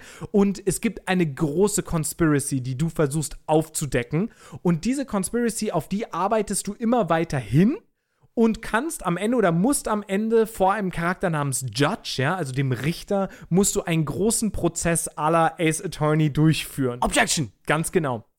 Ähm, du hast ja auch, ich hatte gesehen, als du das Spiel kaufen wolltest, ist es so ähnlich wie äh, stand und dann äh, auch zwei Spiele dir da äh, angezeigt wurden, die du ja auch selber extrem gefeiert hast, und zwar Disco Elysium und Pathologic 2. Ja, stimmt. Ich kann auch nachvollziehen, warum, ehrlich gesagt. Also, ähm, genau wie Disco Elysium hat es eben einen starken Fokus auf wirklich guten Dialogen und viel Text. Also man muss schon auch viel lesen, denn sobald ich Charaktere in der Welt treffe, geht es in so einen Visual Novel Modus. Ähnlich wie eben auch Ace bei zum Attorney. Beispiel Ace Attorney, ganz genau. Aber während ich nicht mit Charakteren rede, laufe ich tatsächlich in der First Person durch die Welt und kann die erkunden und kann dabei mir zum Beispiel den Tatort angucken und so weiter und so fort. Und das habe ich in der Kombination noch überhaupt nirgendwo entdeckt. Mich erinnert es total, ähm, ich glaube, das hast du nicht gespielt, an Whispers of a Machine. Hm, Ähm, ich habe das- davon gehört, ja. Ja, ähm, und da bist du auch die äh, Vera England, ähm, eine Ermittlerin, die hat, die hat so abgefahrene Fähigkeiten bei Befragungen. Aber es geht auch ganz viel darum, Zeugen zu befragen und mit Menschen lange zu reden. Es geht zwar nicht in so einen Graphic Novel-Modus, aber das erinnert mich total daran. Es ist wirklich so der Hauptfokus, einfach zu ermitteln. Ja, absolut. Und was ich total krass finde, ist, du kannst, ich habe es ausprobiert, du kannst tatsächlich ähm, auf diese Insel kommen. Äh, du bist nämlich am Anfang des Spiels im Exil und wirst aus dem Exil zurückgeholt, weil was Krasses passiert ist, um zu ermitteln. Ähm, und dann bist du vor dem Richter und du kannst dem sagen, alles klar, lass uns den Prozess jetzt starten. Und dann hast du keine Informationen und hängst in diesem Prozess und alle sind so, sag mal, was hast du eigentlich gemacht? Bist du komplett bescheuert? Ja. Aber du kannst theoretisch, sobald du der Meinung bist, du hast genug ermittelt und du hast den Fall geknackt, kannst du diesen Prozess starten. Und das finde ich total spannend. Und alles andere ist eben einfach nur deine Entscheidung, wie viel du noch in der Welt ermitteln möchtest, wie viel du kleinen Seitensträngen noch nachgehen möchtest. Und da haben wir dann eben wieder dieses total Selbstbestimmte mit drin. Das ist ja ein bisschen bei Ace Attorney auch so. Du kannst zwar nicht entscheiden, wann du in den Prozess gehst, aber du kannst es auch vergeigen.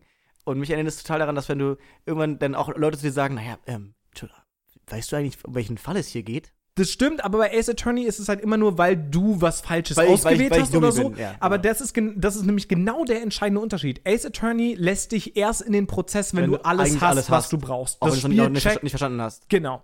Sonst geht das Spiel einfach nicht weiter. Und bei ähm, Paradise Killer ist dem eben überhaupt nicht so. Und dazu läuft die ganze Zeit, während du ermittelst, ein absolut abgefahrener Vaporware 90er Jahre Jazz Ambient irgendwas Elektromix und es ist alles total abgefahren. Du hast bestimmte Szenen, die überhaupt nicht modelliert sind, sondern dann hängt da auf einmal nicht mal im richtigen Format irgendwie einfach ein altes abgegriffenes JPEG und es ist irgendwie es ist ein totales Chaos, aber es synthetisiert sich gemeinsam zu einem so starken und eindrucksvollen Stil und das wird dann kombiniert mit einem Text wie dem folgenden. Denn am Anfang wird man begrüßt von einem, von sozusagen der Zusammenfassung der Geschichte und der Erklärung dieser Welt. Und ich habe die mal äh, mir aufgeschrieben und habe, äh, ich habe ja mal als Übersetzer gearbeitet und habe mal versucht, eine vernünftige deutsche Übersetzung davon zu machen, um euch ein Gefühl für dieses Spiel zu geben. Und das werde ich euch mal kurz vorlesen. Alles klar? Hau raus. Los geht's. Das Syndikat erschuf das erste Paradise Island, um seinen toten, fremdartigen Göttern zu huldigen. Gelenkt von Anführer Montserrat versuchte das Syndikat, die Götter wieder auferstehen zu lassen. Verehrung jedoch öffnet die Sterne für dämonische Korruption aus den Tiefen des Weltalls. Die Inseln sind zum Scheitern verurteilt. Sie sterben und ein neues Paradise Island wird geboren. Der Zyklus wiederholt sich. Lady Love Dies, die höchste Ermittlerin des Syndikats, ließ sich vom Gott verhängnisvolle Harmonie täuschen. Ihre Strafe, das Exil. Von dort aus beobachtete sie die Inseln aufblühen und sterben. Eine nach der anderen nähert sich der Perfektion. Die 24. Insel war beinahe perfekt, bis Heinrich der Spalter, ein niederer Bürger, den Göttern zu nahe kam. Die Bürgerinnen wurden wieder einmal geopfert. Das Konzil begann seine Meditation, um 24 zu beenden und Perfect 25 zu gebären. Aber bevor sie das Ritual komplettierten, wurde Paradise ermordet. Und damit beginnt das Spiel mit dir als Hauptermittlerin im Exil, mit diesem total abgefahrenen Text und dieser total abgefahrenen Welt. Du triffst dann auch ständig auf Dämonen, die dich auslachen und dir schlechte Witze erzählen und solche Sachen. Und was ich total daran mag, ist so ein bisschen dieser Game Loop. Ne? Du gehst halt irgendwie auf deine Ermittlung und hast und folgst einfach einer bestimmten Spur. Unter anderem hatte ich von dem Charakter Dr. Doom Jazz erfahren, dass irgendwas nicht ganz stimmen kann mit dem Groß, Entschuldigung, mit der Großmarschall Akiko. Und die hatte mich informiert, dass ich sie auf einer bestimmten Insel treffen könnte. Und dann war ich eben auf dem Weg dahin und konnte mir aber den Zutritt zu der Brücke irgendwie nicht verschaffen.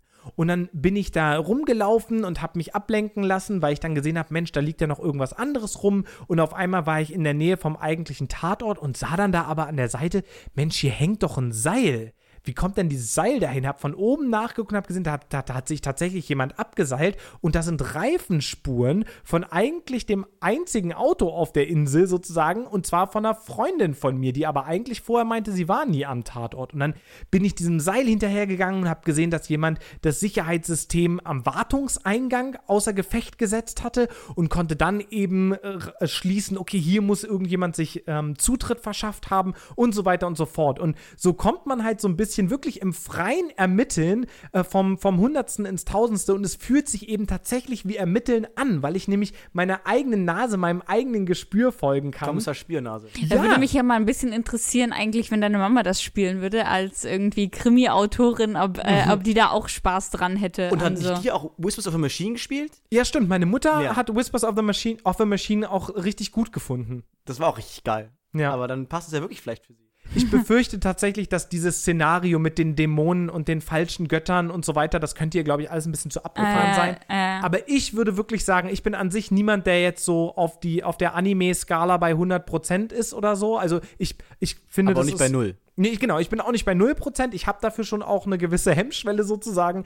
Aber ich weiß, es gibt Leute, die sind, oh nee, das ist doch alles so albern. Versucht euch in dem Kontext wirklich einfach mal darauf einzulassen, dass das Ermitteln an sich, wirklich das Detektiv, das Ermittlerin spielen in dieser Welt, fühlt sich so, so gut an und so, so tatsächlich nach eigenem Nachdenken und der eigenen Nase folgen. Und das ist, glaube ich, das Wichtigste in diesem Genre, was in Sachen wie Ace Attorney, in, in Spielen wie Ace Attorney, die ich eigentlich richtig gut finde, einfach zu kurz kommt, weil es eben nicht sich darauf einlässt, dir auch mal die Möglichkeit zu geben, in einer falschen Fährte nachzugehen oder tatsächlich den Fall nicht zu klären. Und das tut Paradise Killer eben schon. Er ist halt bei, bei Ace Attorney manchmal so ein bisschen Pixel-Hunting, dass du halt weißt, okay, hier muss irgendwas rumliegen, was ich noch nicht gesehen habe und dann findet man das irgendwann, dann hat man irgendwann alles zusammen. Also ist es nicht wirklich spürnasenmäßig. Ja. Wenngleich es ganz gut ist, das Spiel, muss man dazu sagen. Ich finde Ace Attorney richtig, richtig toll. Also Ja. ich, ich mag das wirklich gerne. Ich mag die Charaktere, Maya und Mia Fey, großartig, alles super, aber es ist eben kein tatsächliches Ermitteln. Das stimmt. Aber dann jetzt erstmal leider, leider genug von Dr. Doom Jazz und Lydia Daybreak und Lady Love Dies und all den schönen Charakteren aus Paradise Killer. Ich muss euch ganz ehrlich sagen, wenn das irgendwann nochmal passt, vielleicht bringe ich das nochmal zu einer thematischen Folge mit. Aber jetzt bringt uns Wanda noch was mit. Was hast du denn noch Schönes?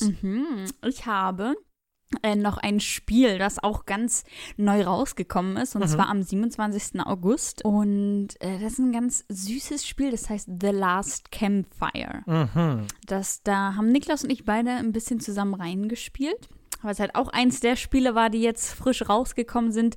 Das kann man auch fast überall spielen, nämlich auf der Switch, auf der Playstation, auf der Xbox, ähm, auf dem PC, im Epic Store und tatsächlich auch auf Apple Arcade. Ähm, Oh, ich- wirklich? ja, ich habe heute extra nochmal nachgeguckt. Also, ich hätte, Ha. wir hätten nicht mal dafür bezahlen müssen, aber das Spiel kostet auch nur knapp 15 Euro. Also, ich denke, das kann man im Zweifel nochmal übrig haben. Ähm, Niklas und wir haben es beide auf der Switch gespielt. Mm, so süß mit Controller und dann schön auf dem Fernseher. Hm. Und Auf ähm, die Couch ge gekuschelt. Genau, und haben da jetzt so in den letzten Tagen, Wochen ähm, so einen ersten Einblick bekommen. Also ich denke, wir haben so ungefähr so vier Stunden reingespielt, drei, vier ungefähr. Ja, sowas. Ähm, und ja, man ist, ähm, man spielt so ein kleines Lichtwesen, das nennt sich Ember. Und man startet so ein bisschen an, auf einem Boot, ne, wie wir wieder bei Niklas Spiel äh, vom, vom Anfang sind, von Stimmt. Spiritfarer. Fa Fahrer? Spiritfarer. Spiritfarer, hm, genau. Und zwar habe ich so ein kleines Ruder und äh, man schwimmt so hinter anderen äh, kleinen Lichtwesen hinterher und dann verliert man aber das Ruder und man kann nicht den anderen folgen und dann kommt man woanders hin ähm, und versucht dann vermutlich doch dahin zu kommen, wo man eigentlich ursprünglich mal hin wollte. Und ähm, ja, es ist so ein bisschen mystisch, vielleicht auch so ein bisschen märchenhaft, könnte man fast sagen. Und was so zentrale Motive sind, es geht so um, um Asche, Glut und, und, und Licht. Ähm, um vielleicht so ein bisschen eine Vorstellung zu bekommen. Hm. Man ist so in einem kleinen Wald unterwegs, könnte man sagen, was natürlich. Zumindest jetzt die, die erste Area Genau, sozusagen. genau. ne? Da wo wir viel mehr können wir natürlich oder kann ich dazu jetzt noch nicht sagen. Ich kann natürlich jetzt nur von diesen ersten Stunden sprechen, ähm, wo man auch so ein Tutorial spielt. Genau, das Spiel ist so ein ja, Puzzle-Adventure, also man kann so kleine Rätsel machen und zwar vom Studio von Hello Games. Mhm. Ähm, die haben unter anderem zum Beispiel No Man's Sky gemacht. Ähm, das, vielleicht kennt ihr das? Ja, No Ja. Man's Sky, ich kenne das auf jeden Fall. Ich habe auch mal ein bisschen reingespielt. Das war ja damals eine Riesennummer. Es war auch letztendlich super erfolgreich, aber das war damals vor allem ein, ein großes Ding, weil das Spiel super viel Aufmerksamkeit bekommen hat. Sean, Sean Murray, Murray heißt er, glaube ich. Sean Murray ist der Designer, der Lead-Designer, der war sogar bei Stephen Colbert und so weiter und hat dieses Spiel präsentiert. Und der hat es auf eine Art und Weise präsentiert, wie später die Fans empfunden haben, die das Spiel ein bisschen misscharakterisiert hat. Aber in No Man's Sky geht es um eine riesige Galaxie, in der man unterwegs ist, mit Trillionen von Sternen, auf denen man unterschiedliche Wesen kennenlernen kann und so weiter und so Wo fort. wir wieder bei irgendwelchen Wesen, Lichtwesen mit Sternen und so. Viele SpielerInnen haben erwartet, dass es das Spiel Spiel wird. Also das Spiel. Genau, Oder? das war das Forever Game, wie ja. man so schön sagt. Also das, was man für immer spielen kann und das war's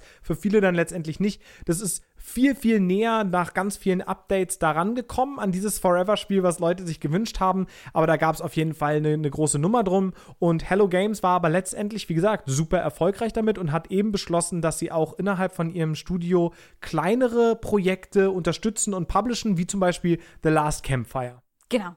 Das wollte ich genau gerade sagen. Es ist ein kleineres Spiel. Es ist jetzt nicht, äh, nicht ganz so groß wie No Man's Sky. Ähm, Ja. Genau.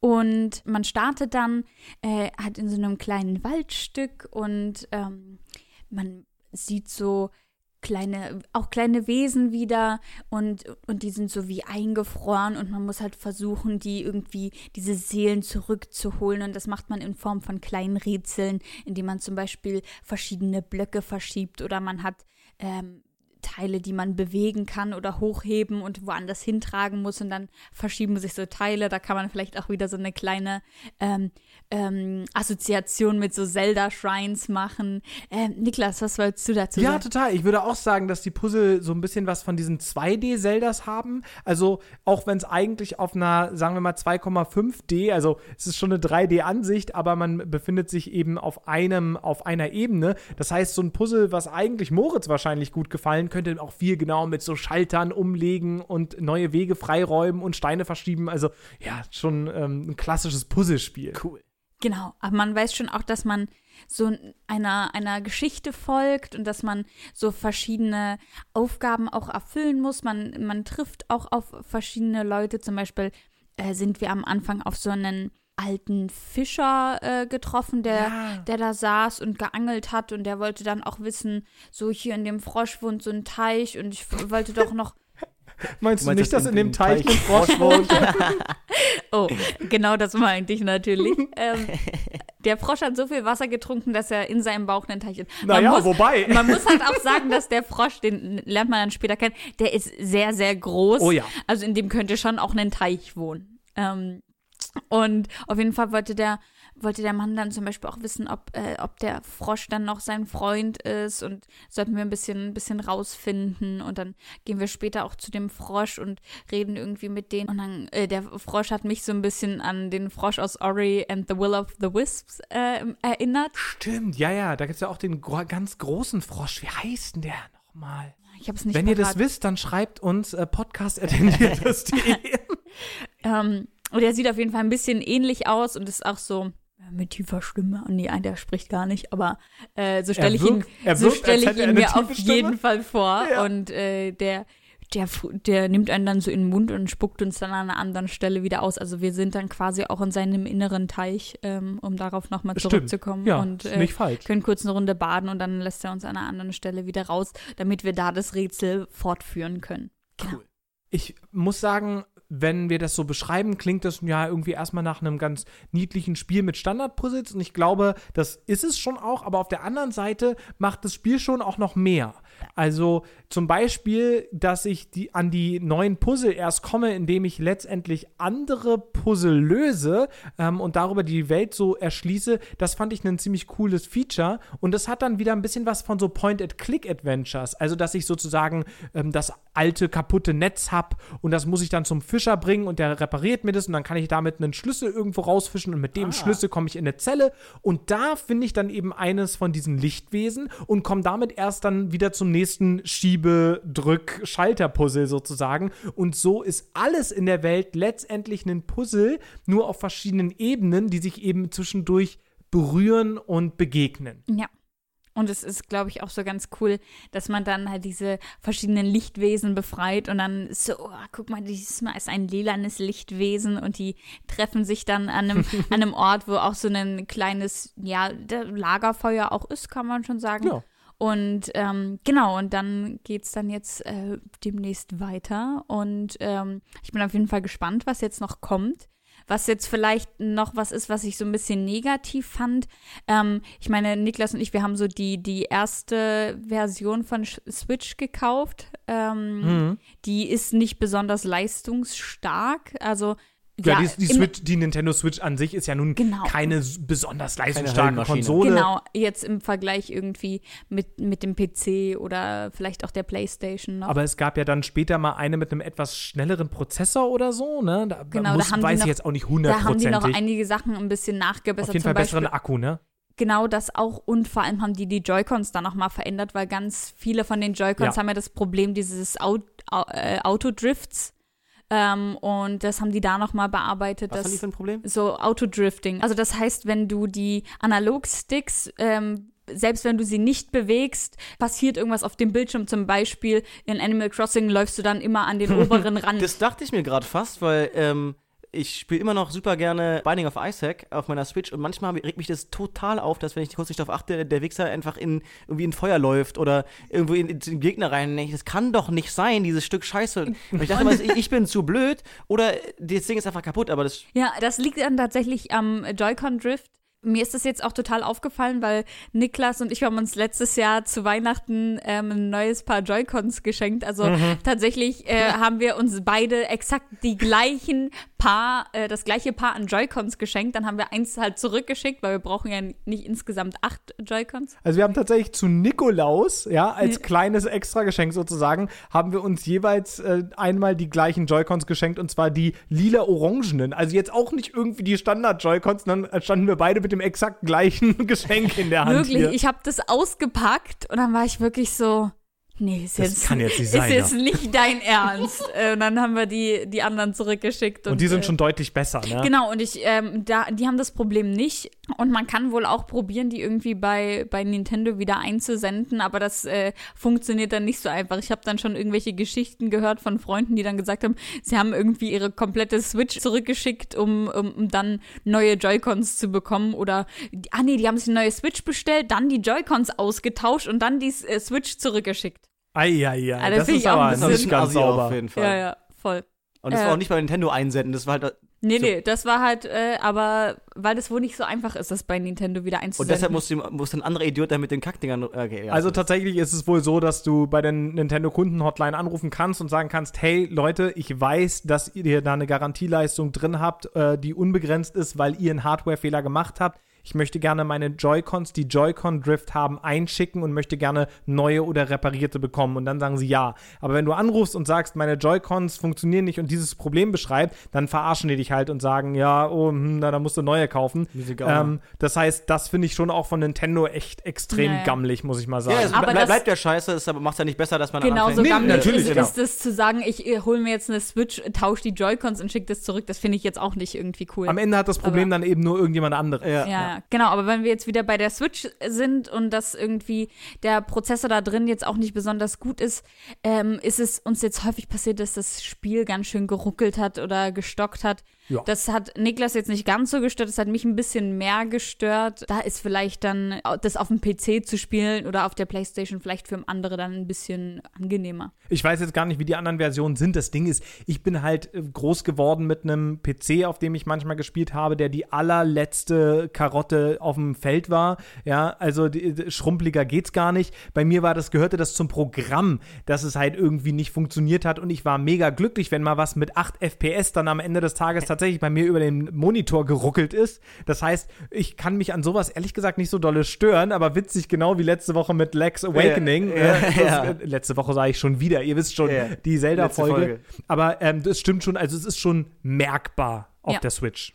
Ähm, und äh, noch zweites Manko war die, die Audioausgabe. Und zwar gibt es relativ viel Text. Ähm, also nee, eigentlich geht's, ist nicht super viel Text, aber dieser Text wird zusätzlich noch von äh, einer Stimme vorgelesen. Und ähm, ich weiß auch, dass zum Beispiel, wenn man das Ganze auf Deutsch spielt, bekommt man die Audioausgabe trotzdem auch auf Englisch.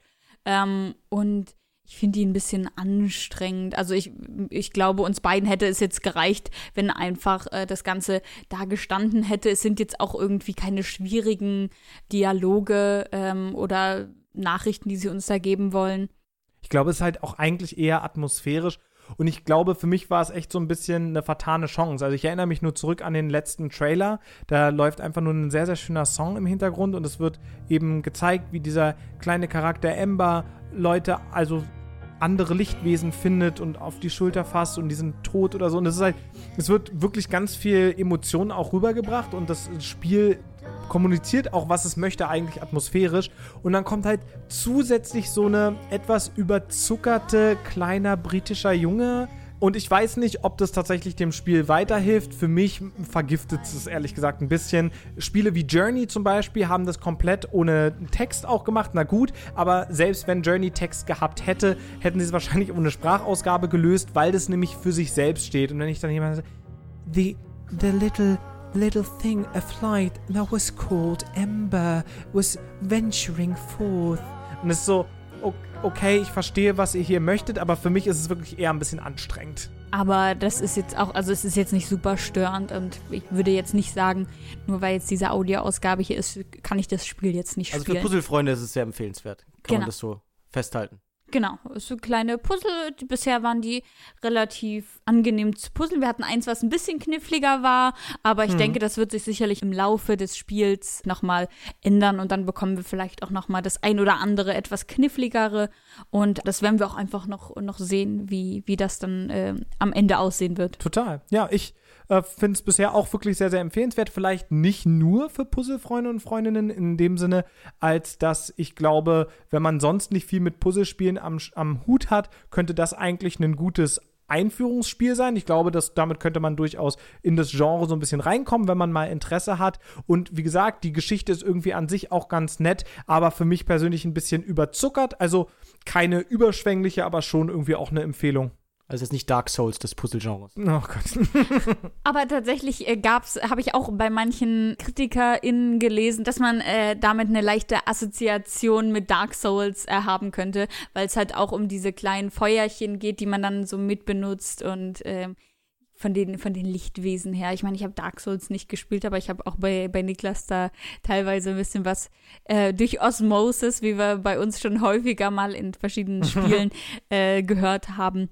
Genau, aber äh, da kann ich jetzt natürlich nicht viel mehr zu sagen. bisher wurden wir auf jeden Fall nicht von größeren Dämonen mit einer Keule umgeworfen. Ähm, Aber, aber, vielleicht aber kommt who das noch. knows, ja? Also ich könnte mir vorstellen, Richtig. so wenn wir ein bisschen Märchencharakter haben, wir wissen ja, äh, da, da passiert auch immer irgendwas Grausames, Gruseliges in, in Märchen. Vielleicht müssen wir irgendwann noch kämpfen. I don't think so. Ja, aber von einer eher märchenhaften, äh, vielleicht sogar leicht überzuckerten, wie ich es jetzt ausgedrückt habe, Atmosphäre und Inhalten in The Last Campfire kommen wir jetzt noch mal zu ein bisschen harscherer Realität, ne, Moritz? Ja, auf jeden Fall. Äh, Niklas hat ja erzählt, der September ist herausragend, um Spiele mitzubringen. Und deshalb habe ich euch kein Spiel mitgebracht, ähm, sondern eine Reportage. Vor dem Hintergrund ähm, der letzten Tage und der Eindrücke ähm, der Videos vor dem Reichstag, wo irgendwelche rechten äh, Arschlöcher probiert haben, den Reichstag zu stürmen. Und das ist jetzt auch nicht der erste Tag, dass sich ähm, Reichskriegsflaggen ähm, über äh, Berliner Straßen irgendwie bewegen habe ich mir eine Doku von Y-Kollektiv angeguckt. Das ist, ähm, gehört zum öffentlich-rechtlichen, ich glaube, Mhm. zu, zu Funk, ähm, die, wie ich finde, auch immer wieder richtig coole Sachen machen. MyLab zum Beispiel ist auch mit dabei, auch viel Comedy-Shit, aber eben auch Y-Kollektiv macht da viele Reportagen. Und eine davon heißt Der Infokrieg und begleitet so ein bisschen die Reise eines oder eines Reporterteams in die Tiefen ähm, des so rechten Troll-Twitter-Universums haben sie über ein Jahr gedreht, haben mit Experten aus Frankreich, die nicht erkannt werden wollten, ähm, oder der, der Ort durfte nicht gezeigt werden, äh, haben gesprochen mit Leuten aus London und so, weil, weil es kaum Leute gibt, die mit denen sprechen wollen, auch Expertinnen und Experten nicht vor die Kamera treten wollen, weil sie eben Angst vor diesen rechten ähm, Gefährdern einfach haben. Ähm, genau, ist super interessant, äh, welche Eindrücke man da bekommt, äh, dass da auch echte Personen hinter, hinterstehen. Ne? Also man hat ja immer so, klar gibt ja diese rechten Bots und wenn man dann sieht, dass die irgendwie innerhalb von einem Jahr 56.000 Tweets ähm, abgesetzt haben, eine, eine Frau, das ist wohl wirklich eine Frau, die, die sitzt tatsächlich, also gut, die wird bestimmt irgendwie Hilfe haben, aber da stehen tatsächlich Personen dahinter ähm, und mit einigen wenigen konnten sie sogar sprechen und das fand ich super gruselig, die irgendwie im Fernsehen zu sehen. Irgendwie einer ist in Uruguay, der äh, verkauft äh, irgendwie im Impressum-Kram, ähm, weil er irgendwie in Uruguay lebt, an so rechte Internetseiten und so. Und was die zu erzählen haben, ist wirklich so uah, gruselig. Hm. Ähm, aber eben super spannend, um zu, um zu verstehen und die Hintergründe zu sehen. Ähm, wie geht eigentlich dieser Infokrieg? Wie geht eigentlich die, äh, die Verdrehung der Welt, der Realität durch Rechte? Ich muss sagen, was ja in den letzten Wochen und Monaten total offenkundig geworden ist, ist eben diese Schnittstelle zwischen EsoterikerInnen, VerschwörungstheoretikerInnen und eben auch der harten, in Anführungszeichen, rechten Szene, die irgendwie für einen völkischen Nationalstaat Deutschland einstehen wollen und so weiter und so fort. Und das ist schon auch interessant zu gucken, wo sind da die Verquickungen. Und unter anderem, denke ich, liegen sie auch einfach in den Kommunikationskanälen und dass eben die Rechten auf Twitter und Co., also im Internet, wirklich gelernt haben, mit bestimmten Taktiken und Strategien zu arbeiten und damit Leute abzugreifen. Ja, und da gibt es ja irgendwie viele Erklärungsmodelle, gibt es diese psychologische Geschichte, dass Internet zwei, äh, Web 2.0 dazu führt, dass auf einmal die Leute ihre eigene Meinung, nur weil sie theoretisch auf irgendeiner Plattform erscheinen kann, ja, also ich kann was tweeten, genauso wie ZDF, also ist meine Meinung jetzt in irgendeiner Form äquivalent zu behandeln von der von ZDF, dem Nachrichtenstudio, was natürlich irgendwie ein bisschen absurd ist, aber dass dadurch so eine so starke Aufwertung der individuellen persönlichen Meinung äh, passiert ist, dass die Leute völlig entsetzt sind, wenn ihnen wie sie das dann sehen, eben der Mund verboten wird, insofern als dass bestimmte krasse Fehlinformationen eben einfach eigentlich keinen Raum bekommen sollten und erkämpfen sich darüber erfolgreich den Raum. Und da treffen dann natürlich irgendwie Verschwörungstheoretiker auf die Rechten, die ja auch ne, mit dieser Opferrolle als, als Kommunikationsstrategie schon durchaus eine Weile arbeiten. Und da ist eben das Internet super, super gefährlich. Sind das so auch Strömungen und, und Stränge, die in der Doku nochmal verfolgt werden? Ähm, es geht, glaube ich, vorwiegend darum, was passiert, also was, mhm. was geteilt wird, ähm, dann so ein bisschen Systematiken, wie funktionieren Hashtags eigentlich, ähm, äh, wer teilt mit wem, ähm, aber so diese direkten, das so direkt, glaube ich, haben sie nicht, nicht, nicht behandelt. Hm, ist aber, also klingt dann sozusagen ein bisschen auch grundlegender auf, wie funktioniert eigentlich das Internet in diesem Kontext. Genau, und wer ist es eigentlich? Ja, also wer steht hinter diesen, ähm, diesen, diesen äh, Twitter-Accounts. Ich glaube, das war so einer der, der Kernelemente und die Idee davon, ich äh, und die Reporter ähm, möchten gerne mit denen sprechen. So, davon haben die schon mehrere Dokus gemacht. Ja, noch einmal haben sie dieses äh, räudige ähm, äh, äh, Nazi-Rock, äh, Rechtsrock-Festival Schild und Schwert besucht mhm. und haben auch teilweise wirklich so vier, fünfminütige Uncut-Scenes, wo sie einfach nur ähm, mit denen sprechen oder die erzählen lassen, ihren, ihren, ihren Müll.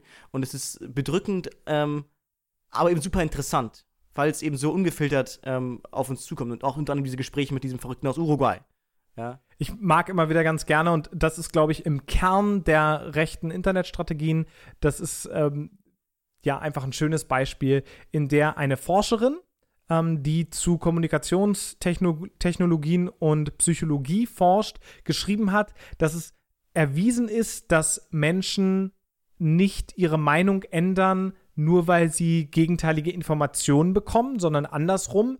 Egal, was für eine Meinung du hast, du suchst dir dann Informationen, die dazu reinpassen. Und natürlich ist es ein Spektrum, ne? aber wir reden hier sozusagen von einer soziologischen Betrachtung. Das heißt, in, im statistischen Mittelwert ist es eben so, dass ein Großteil der Bevölkerung ihre Meinung nicht ändert, nur weil sie das Gegenteil bewiesen bekommen, sozusagen. Ja, ja? das reicht manchmal. Und da schreibt dann jemand drunter bei Twitter, das kann ich mir nicht vorstellen. Und da schreibt sie hier der Link zu meiner Studie. Und dann schreibt er drunter, ja, habe ich gelesen, das stimmt trotzdem nicht, das kann einfach nicht sein. Lügenstudie. Und das ist eben so lustig, weil er halt in dem Moment dem widersprechen möchte, weil er sagt, natürlich, der rationale Denker, ne, viel von unserer kapitalistischen Realität baut auch auf diesem rationalistischen, äh, rationellen Denker auf, ne? Ähm, oder also von vielen politischen Systemen ist immer so die, der rational handelnde Mensch, der äh, Homo economicus genau. und so, ist das zentrale Wesen. Ähm, deswegen möchte er daran glauben und bekommt dann eine Studie, die ihm das Gegenteil beweisen könnte und sagt dann, nee, ist nicht und tut genau das, von dem er ja behauptet, dass es funktioniert. Also das ist irgendwie Ironie noch und nöcher. Genau, aber das Problem ist häufig, dass man mit den Leuten auch einfach äh, keine Basis dann hat, mit denen zu, zu diskutieren, weil sie eben sagen, dass halt von Grund auf die Wissenschaft, wie wir sie jetzt zum Beispiel betrachten, halt Bullshit ist. Und deswegen ja. kannst du dich auf dieser Grundlage mit dieser Studie dann nicht mit ihnen unterhalten und dann ist es natürlich auch schwierig, da eine Diskussion oder die bei einer Diskussion äh, für dich zu gewinnen. Ähm, was da, also das sind ja die, die super Hinterfrage, aber was auch was spannend ist, hast, glaube ich, du mal ähm, auch mir gezeigt ähm, in The Alt-Right Playbook, mhm. ähm, wie so auch so Diskussionen, weil wir hatten es ja gerade, mit denen diskutieren ist schwierig, äh, wie Diskussionen im Netz stattfinden und wie die funktionieren und dass gar nicht das Argument zählt, also zum Beispiel der Link zu der Studie, sondern wer am Ende am lautesten ist. Ja, und das sind halt oft ähm, mittlerweile gibt es auch Gegenströmungen, aber gibt es halt oft so Netzwerke, die sich dann kurz schließen, den Link teilen und dann einfach alle wie, wie wild ähm, verrückte Anti-Merkel-Posts machen und dann immer ganz oben stehen. Ja. Das heißt, der, die Diskussion wird einfach nach unten verlagert oder halt findet nicht statt und dann haben die tatsächlich einfach gewonnen Egal, was für ein Blödsinn dahin geschrieben Und das ist natürlich das Problem, wenn wir uns Leute wie Jürgen Habermas angucken, der in den 70ern ganz stark so eine Kommunikationspragmatik und Philosophie geprägt hat, ne, der gesagt hat, der kommunikative Raum wird durchs Internet dann auch erweitert. Das hat er in den 70ern noch nicht gesagt, aber später dieser ja. starke Optimismus, der mit dem Internet verbunden wird. Wir können auf einmal alle miteinander tatsächlich diskutieren und dann werden eben die besten Ideen, the marketplace of idea, der Markt wird das ja. schon regeln und die besten Ideen werden dann eben nach oben getrieben. Aber es ist eben nicht so, sondern die lautesten und die meist geklickten Ideen, in was für einem Kontext auch immer. Also wenn dann ein rechter äh, Hate-Mob im Internet rumfliegt und auf Retweet und Like klickt, dann ist das trotzdem äh, genauso viel wert wie jemand, der sich tatsächlich mit dem Argument auseinandergesetzt hat. Und da in dem Zusammenhang möchte ich nochmal sagen, also um mich so ein bisschen an deine ähm, Vorstellung von der Infokrieg anzuschließen, wer da vielleicht so noch ein bisschen weitergehen möchte, nicht nur sich über das Technische zu informieren, sondern dann über die rhetorischen und inhaltlichen Kniffe, die da benutzt werden, wirklich nochmal auf YouTube Innuendo Studios The Alt-Right Playbook, du hast es gerade selbst auch nochmal zitiert, das ist eine fantastische YouTube-Serie, die sehr, sehr lehrreich für mich auch war, über bestimmte Mechaniken danach zu denken. Ja, vielleicht mal zum Abschluss, äh, ich weiß nicht, ob das gerade so richtig deutlich wurde. Es heißt Infokrieg deshalb, weil sozusagen der Krieg mit Fehlinformationen ist. Mhm. Also, du beschreibst es halt teilweise Rechte selbst.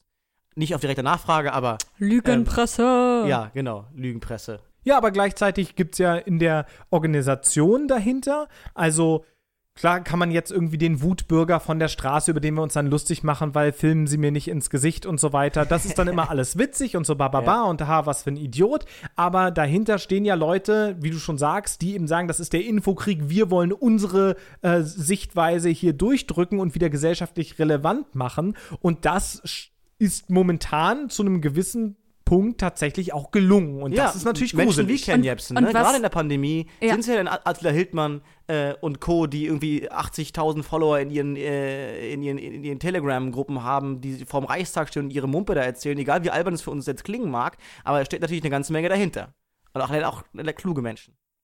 Genau, und da muss man natürlich sagen, dass jetzt auch gerade in dieser Zeit von Corona sich halt verschiedene Gruppen auch da ein bisschen zusammengefunden haben und dadurch, dass halt äh, bekanntere Leute da auch die vermeintlich mehr eine Stimme oder beziehungsweise mehr äh, also Leute haben, die ihnen irgendwie folgen oder die auf deren Eine Relevanz haben. Genau, ähm, dass es natürlich dadurch die die Leute mehr Stimmen bekommen und äh, natürlich auch noch mehr Medienpräsenz, äh, sei es dann positiv oder negativ, aber dann äh, so natürlich eine Bühne zu schaffen und die Leute in den, in den Licht zu rücken und dass sich Leute auch daran orientieren und halt dann sagen, okay, ja, die Rezepte fand ich vorher auch ganz gut vom Attila. äh, und äh, mittlerweile kann ich auch damit übereinstimmen, was der sonst so sagt. Ne? Und ich meine, Attila Hildmann ist jetzt leider natürlich, oder was heißt leider, ironischerweise, und ich habe sehr drüber gekichert, äh, merkt jetzt so ein bisschen am eigenen Leib, was das bedeutet, eine Followerschaft zu haben aus Leuten, die total schnell auf Fake News jeglicher Art reinfallen ja. und, und eben nichts hinterfragen. Der Postillon das hat nämlich so getweetet, dass angeblich Attila Hildmann mit Angela Merkel einen netten Stadtspaziergang äh, begangen hätte und hat Bilder davon gepostet. Natürlich Aber auch so richtig schlecht Foto, Photoshop. Komplett billig gefaked. und seine gesamte Anhängerschaft ist wirklich an die Decke gegangen. Der, der Attila, der, der treibt hier ein Spiel mit uns, der ist doch mit denen da oben, mit der Merkel unter einer Decke, ja, weil die eben nicht mal diese Informationen dann hinterfragen. Und, und da klappt es dann ja. nicht, ja. Ja, weil es halt reißerisch ist. Äh, aber, aber ich muss auch sagen, der Postillon nochmal äh, Lob an, an die Crew. oh ja. Was die mir einfach, wie viel ähm, Spaß. Spaß, die mir ja. in der Pandemie, in, auch wirklich neben Attila Hildmann, äh, die haben immer wieder auch einfach mich auf den Boden geholt. Ich weiß nicht, was auch super genial war, war als dann irgendwie hieß, ja, wir haben, also die, die Polizei hat irgendwie 40.000 äh, Demonstrantinnen ähm, gezählt und dann meinten sie, nee, wir waren irgendwie 1,2 Millionen, dann waren es plötzlich 3 Millionen oder sowas. Also er probiert zu beweisen mit so einem Bild des Gro am, am, großen Stern, wo sie dann die, die, weiß nicht, angefangen haben, so eine mathematische Gleichung auf, aufzumachen, eine geometrische. Und dann hat der Pension getitelt, ähm, irgendwie ab hier sind es 4, 4, Milliarden, 4 Milliarden, und dann haben sie noch ein paar Striche gemacht, oben war irgendwie 17 Trilliarden oder so. Das war einfach so, ja, die Zahl musste genau so hoch sein. Super geil. Ach, schön. Ja, also insofern, auch wenn es manchmal ein bisschen düster erscheint in diesen Tagen und in diesen Zeiten und mit diesen rechten Trollen im Internet und sonst wo, äh, immerhin gibt es dann zwischendurch noch einen Schmunzler beim Postillon. Ja, auf jeden Fall. Und wer sich ein bisschen darüber informieren möchte, der Infokrieg auf Netflix oder wo? Äh, YouTube. Ähm, also generell, das Y-Kollektiv ist sehr empfehlenswert. Die machen super viele coole Reportagen, aber eben auch in ihrem Politik und Religion, ähm, in ihrer Playlist. Dazu gibt es da einige coole Sachen. Unter anderem halt auch der Besuch bei diesem Schild und Schwert Rechtsrock-Festival. Äh, super empfehlenswert. Auf YouTube. Cool. Insofern von sehr empfehlenswerten Online-Dokus kehren wir jetzt zurück zu unserem Kernthema und wir kehren nicht alleine zurück. Liebe Wanda, es war extrem schön, dich wieder dabei zu haben, jetzt zum dritten Mal. Ich glaube, ich spreche für Moritz und mich und auch Sepp, der Ja, momentan nicht dabei ist, wenn ich sage, wir würden uns sehr freuen, dich auch irgendwann nochmal als Gästin begrüßen zu können, ähm, zu einem Thema oder zu einer Select-Folge oder wie auch immer. Und als Intro-Stimme bleibst du uns doch aber wohl bitte immer erhalten.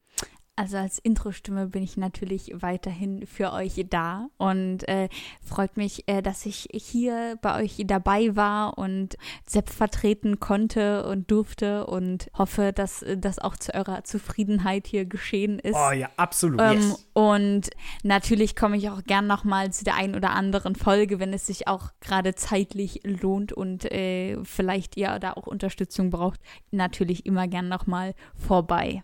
Das ist sehr, sehr schön. Danke, Wanda. Aber ich freue mich natürlich, wie gesagt, jetzt auch den lieben Sepp dann im nächsten Monat wieder anmoderieren zu dürfen.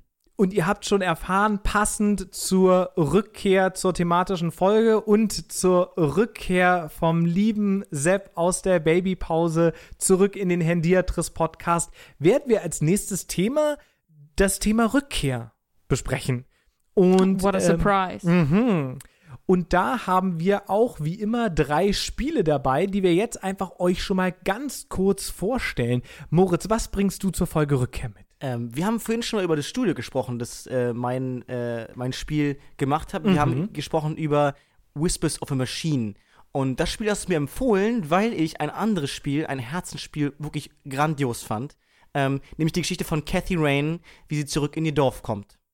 Und da erkunden muss, warum ihr Großvater gestorben ist. Deswegen Kathy. Rain.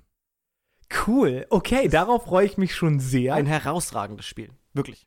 ich jetzt bringe ähm, ein Spiel mit von einem Designer, den wir nicht heute diskutiert haben, aber der zur Folge zum Thema Grenzen bereits nicht nur entscheidend war, sondern auch die Folge gewonnen hat. Ja. Nämlich Lucas Pope mit Papers, Please. Und ich bringe jetzt sein zweites Spiel, was er ein paar Jahre später gemacht hat, mit nämlich Return of the Obra Dinn. Jetzt muss so ein Blitz kommen einfach. Genau. Äh, Also Donner. da ist die Rückkehr sozusagen schon im Titel und warum das ansonsten auch eine gute Wahl für das Thema ist, erfahrt ihr beim nächsten Mal.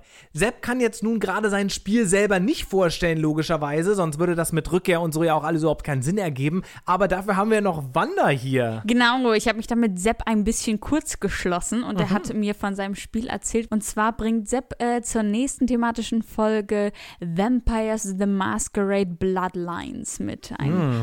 Rollenspielknüller aus den frühen 2000er und wirklich ein absoluter Kultklassiker. Na, na, Vorsicht jetzt, nicht, dass du hier zu viel vorwegnimmst und hier schon für Sepp irgendwie Stimmen einfängst. Aber also widersprechen kann ich jetzt auch Ich bringe nicht so Kathy direkt. Rain mit, ich habe vor gar nichts Angst. Nicht mal vor Vampiren. Da bin ich ja dann mal gespannt, was, äh, wie ihr dann eure Spiele das nächste Mal vorstellt und wer mich dann am meisten wieder überzeugt. Nächstes Mal kann ich dann wieder ganz ohne selber, ja, das ist nochmal was anderes, wenn man selber dabei ist, dann kann ich wieder ganz ohne Voreinschränkung abstimmen da. Voll gut, ja. Und du kannst dich vor allem auch, während wir die Folge aufnehmen, wieder zurücklehnen und es einfach genießen. Und muss jetzt nicht äh, vorher genau gucken, dieses Spiel, mich darauf vorzubereiten und das nochmal zu spielen, sondern ich kann jetzt ganz entspannt weiter The Last Campfire spielen und muss, äh, muss mich nicht mehr darum kümmern und kann mich dann einfach auf eure Spielvorstellungen freuen. So sieht's aus. Ich bin übrigens doppelt gespannt auf die nächste Folge und auf die Zeit vor der nächsten Folge, denn wir haben ja vor, unsere Spiele nicht nur zu nennen, sondern, Niklas, sondern auch zu streamen. Uh. Wir werden nämlich auf unserem vorhin schon mal angesprochenen Twitch-Kanal, auf dem ihr uns wirklich alle unbedingt folgen müsst, da habt ihr, wenn ihr aufgepasst habt, jetzt vor zwei Tagen sogar schon meinen Stream zu Return of the Obra Dinn sehen können. Das heißt, ihr habt schon mal einen